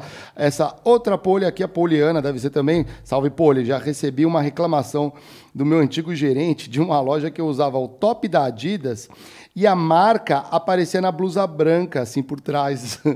e aí... Acho que foi um dos motivos da minha saída. Porra. Aí será que a ajuda atrapalhou ou não? Pô, mas tinha uniforme, tinha regra. Acho que sacanagem ali, mas tem que adequar ali. Pergunta antes se pode usar ou não, né? Quanto a usar top, eu não vejo nenhum problema, né? Bruno Marchione falou: galera, boa noite. É, falou que o volume estava baixo, mas será, galera? Depois vocês. O Aventador voltou aqui, não está causando hoje. Juliana Valentim. Marcos Figueiredo, pô, uma galera amarelândia. A Fernanda, ABC Fernando, ela, ela mandou assim: "Pí- Príncipe Charles finalmente foi promovido. Tainá Costa, o Fabrício tá sempre com a gente. a André Luiz, Henrique Avelar, show de bola. Diegão, vamos pro ping-pong? Vamos para a parte final. É, Queria te agradecer a tua presença, cara. Esse ping-pong são perguntas mais objetivas, é, de forma que você consiga responder de forma objetiva e, de preferência, imagina que é o nosso público que está esperando talvez esses insights dos céus. Vamos embora. Cara, um conselho de carreira para quem está começando. Referência e mentor. Acho que é bom para te direcionar. Legal. Se você tivesse que conversar com o Celso que estava começando a carreira, o que, que você diria para ele?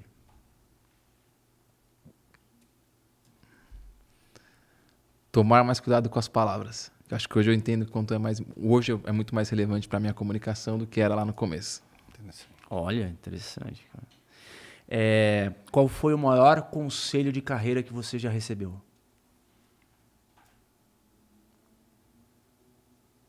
Cara, Não comprei o carro. É, não comprei.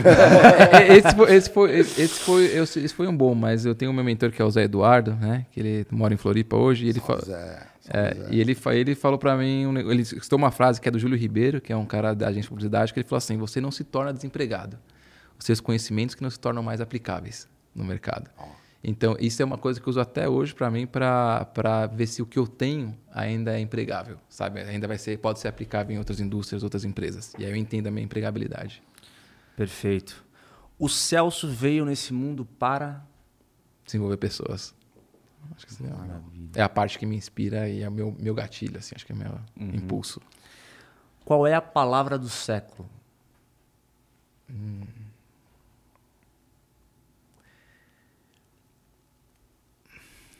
Eu, eu vou colocar, é super simples, eu vou colocar porque eu acho que está desvalorizado. Comunicação. A comunicação hoje ela é super simples. As pessoas mandam uma mensagem de texto que as, que as pessoas entendam todo o contexto e com que emoção você disse. Aí tem que botar emoji. E, e, os emojis têm significados diferentes de acordo com o país que você É verdade, tá. é, é, verdade, bem lembrado.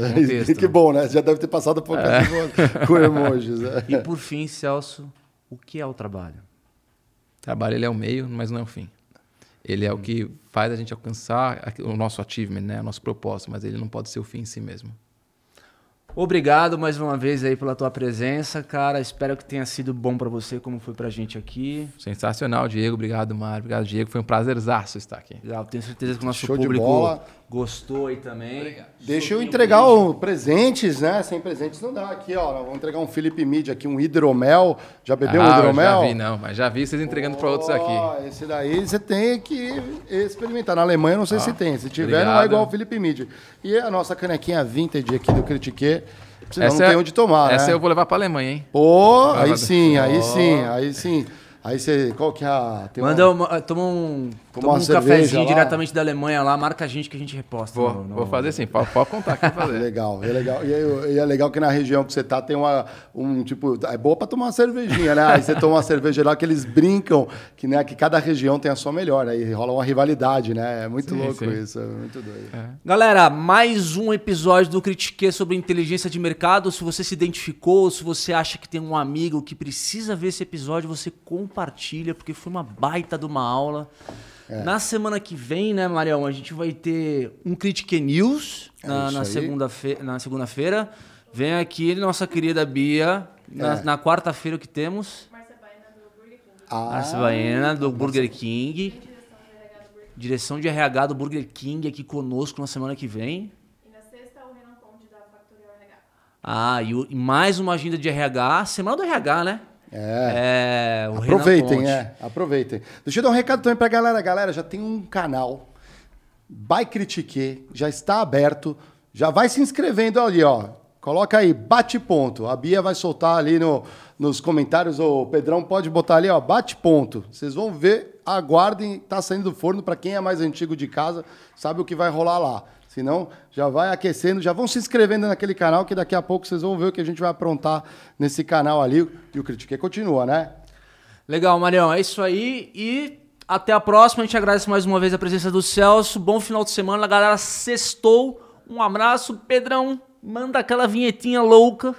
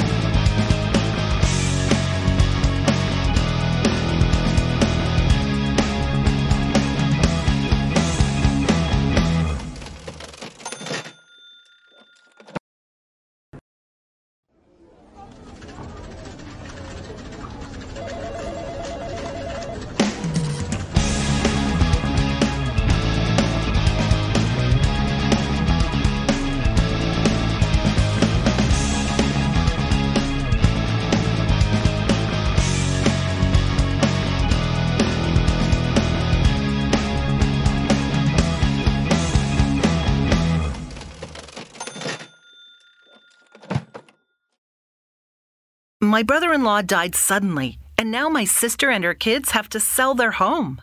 That's why I told my husband we could not put off getting life insurance any longer. An agent offered us a 10 year, $500,000 policy for nearly $50 a month. Then we called SelectQuote. SelectQuote found us identical coverage for only $19 a month, a savings of $369 a year. Whether you need a $500,000 policy or a $5 million policy, SelectQuote could save you more than 50% on term life insurance. For your free quote, go to selectquote.com. SelectQuote.com. That's selectquote.com. SelectQuote. We shop, you save. Full details on example policies at selectquote.com slash commercials.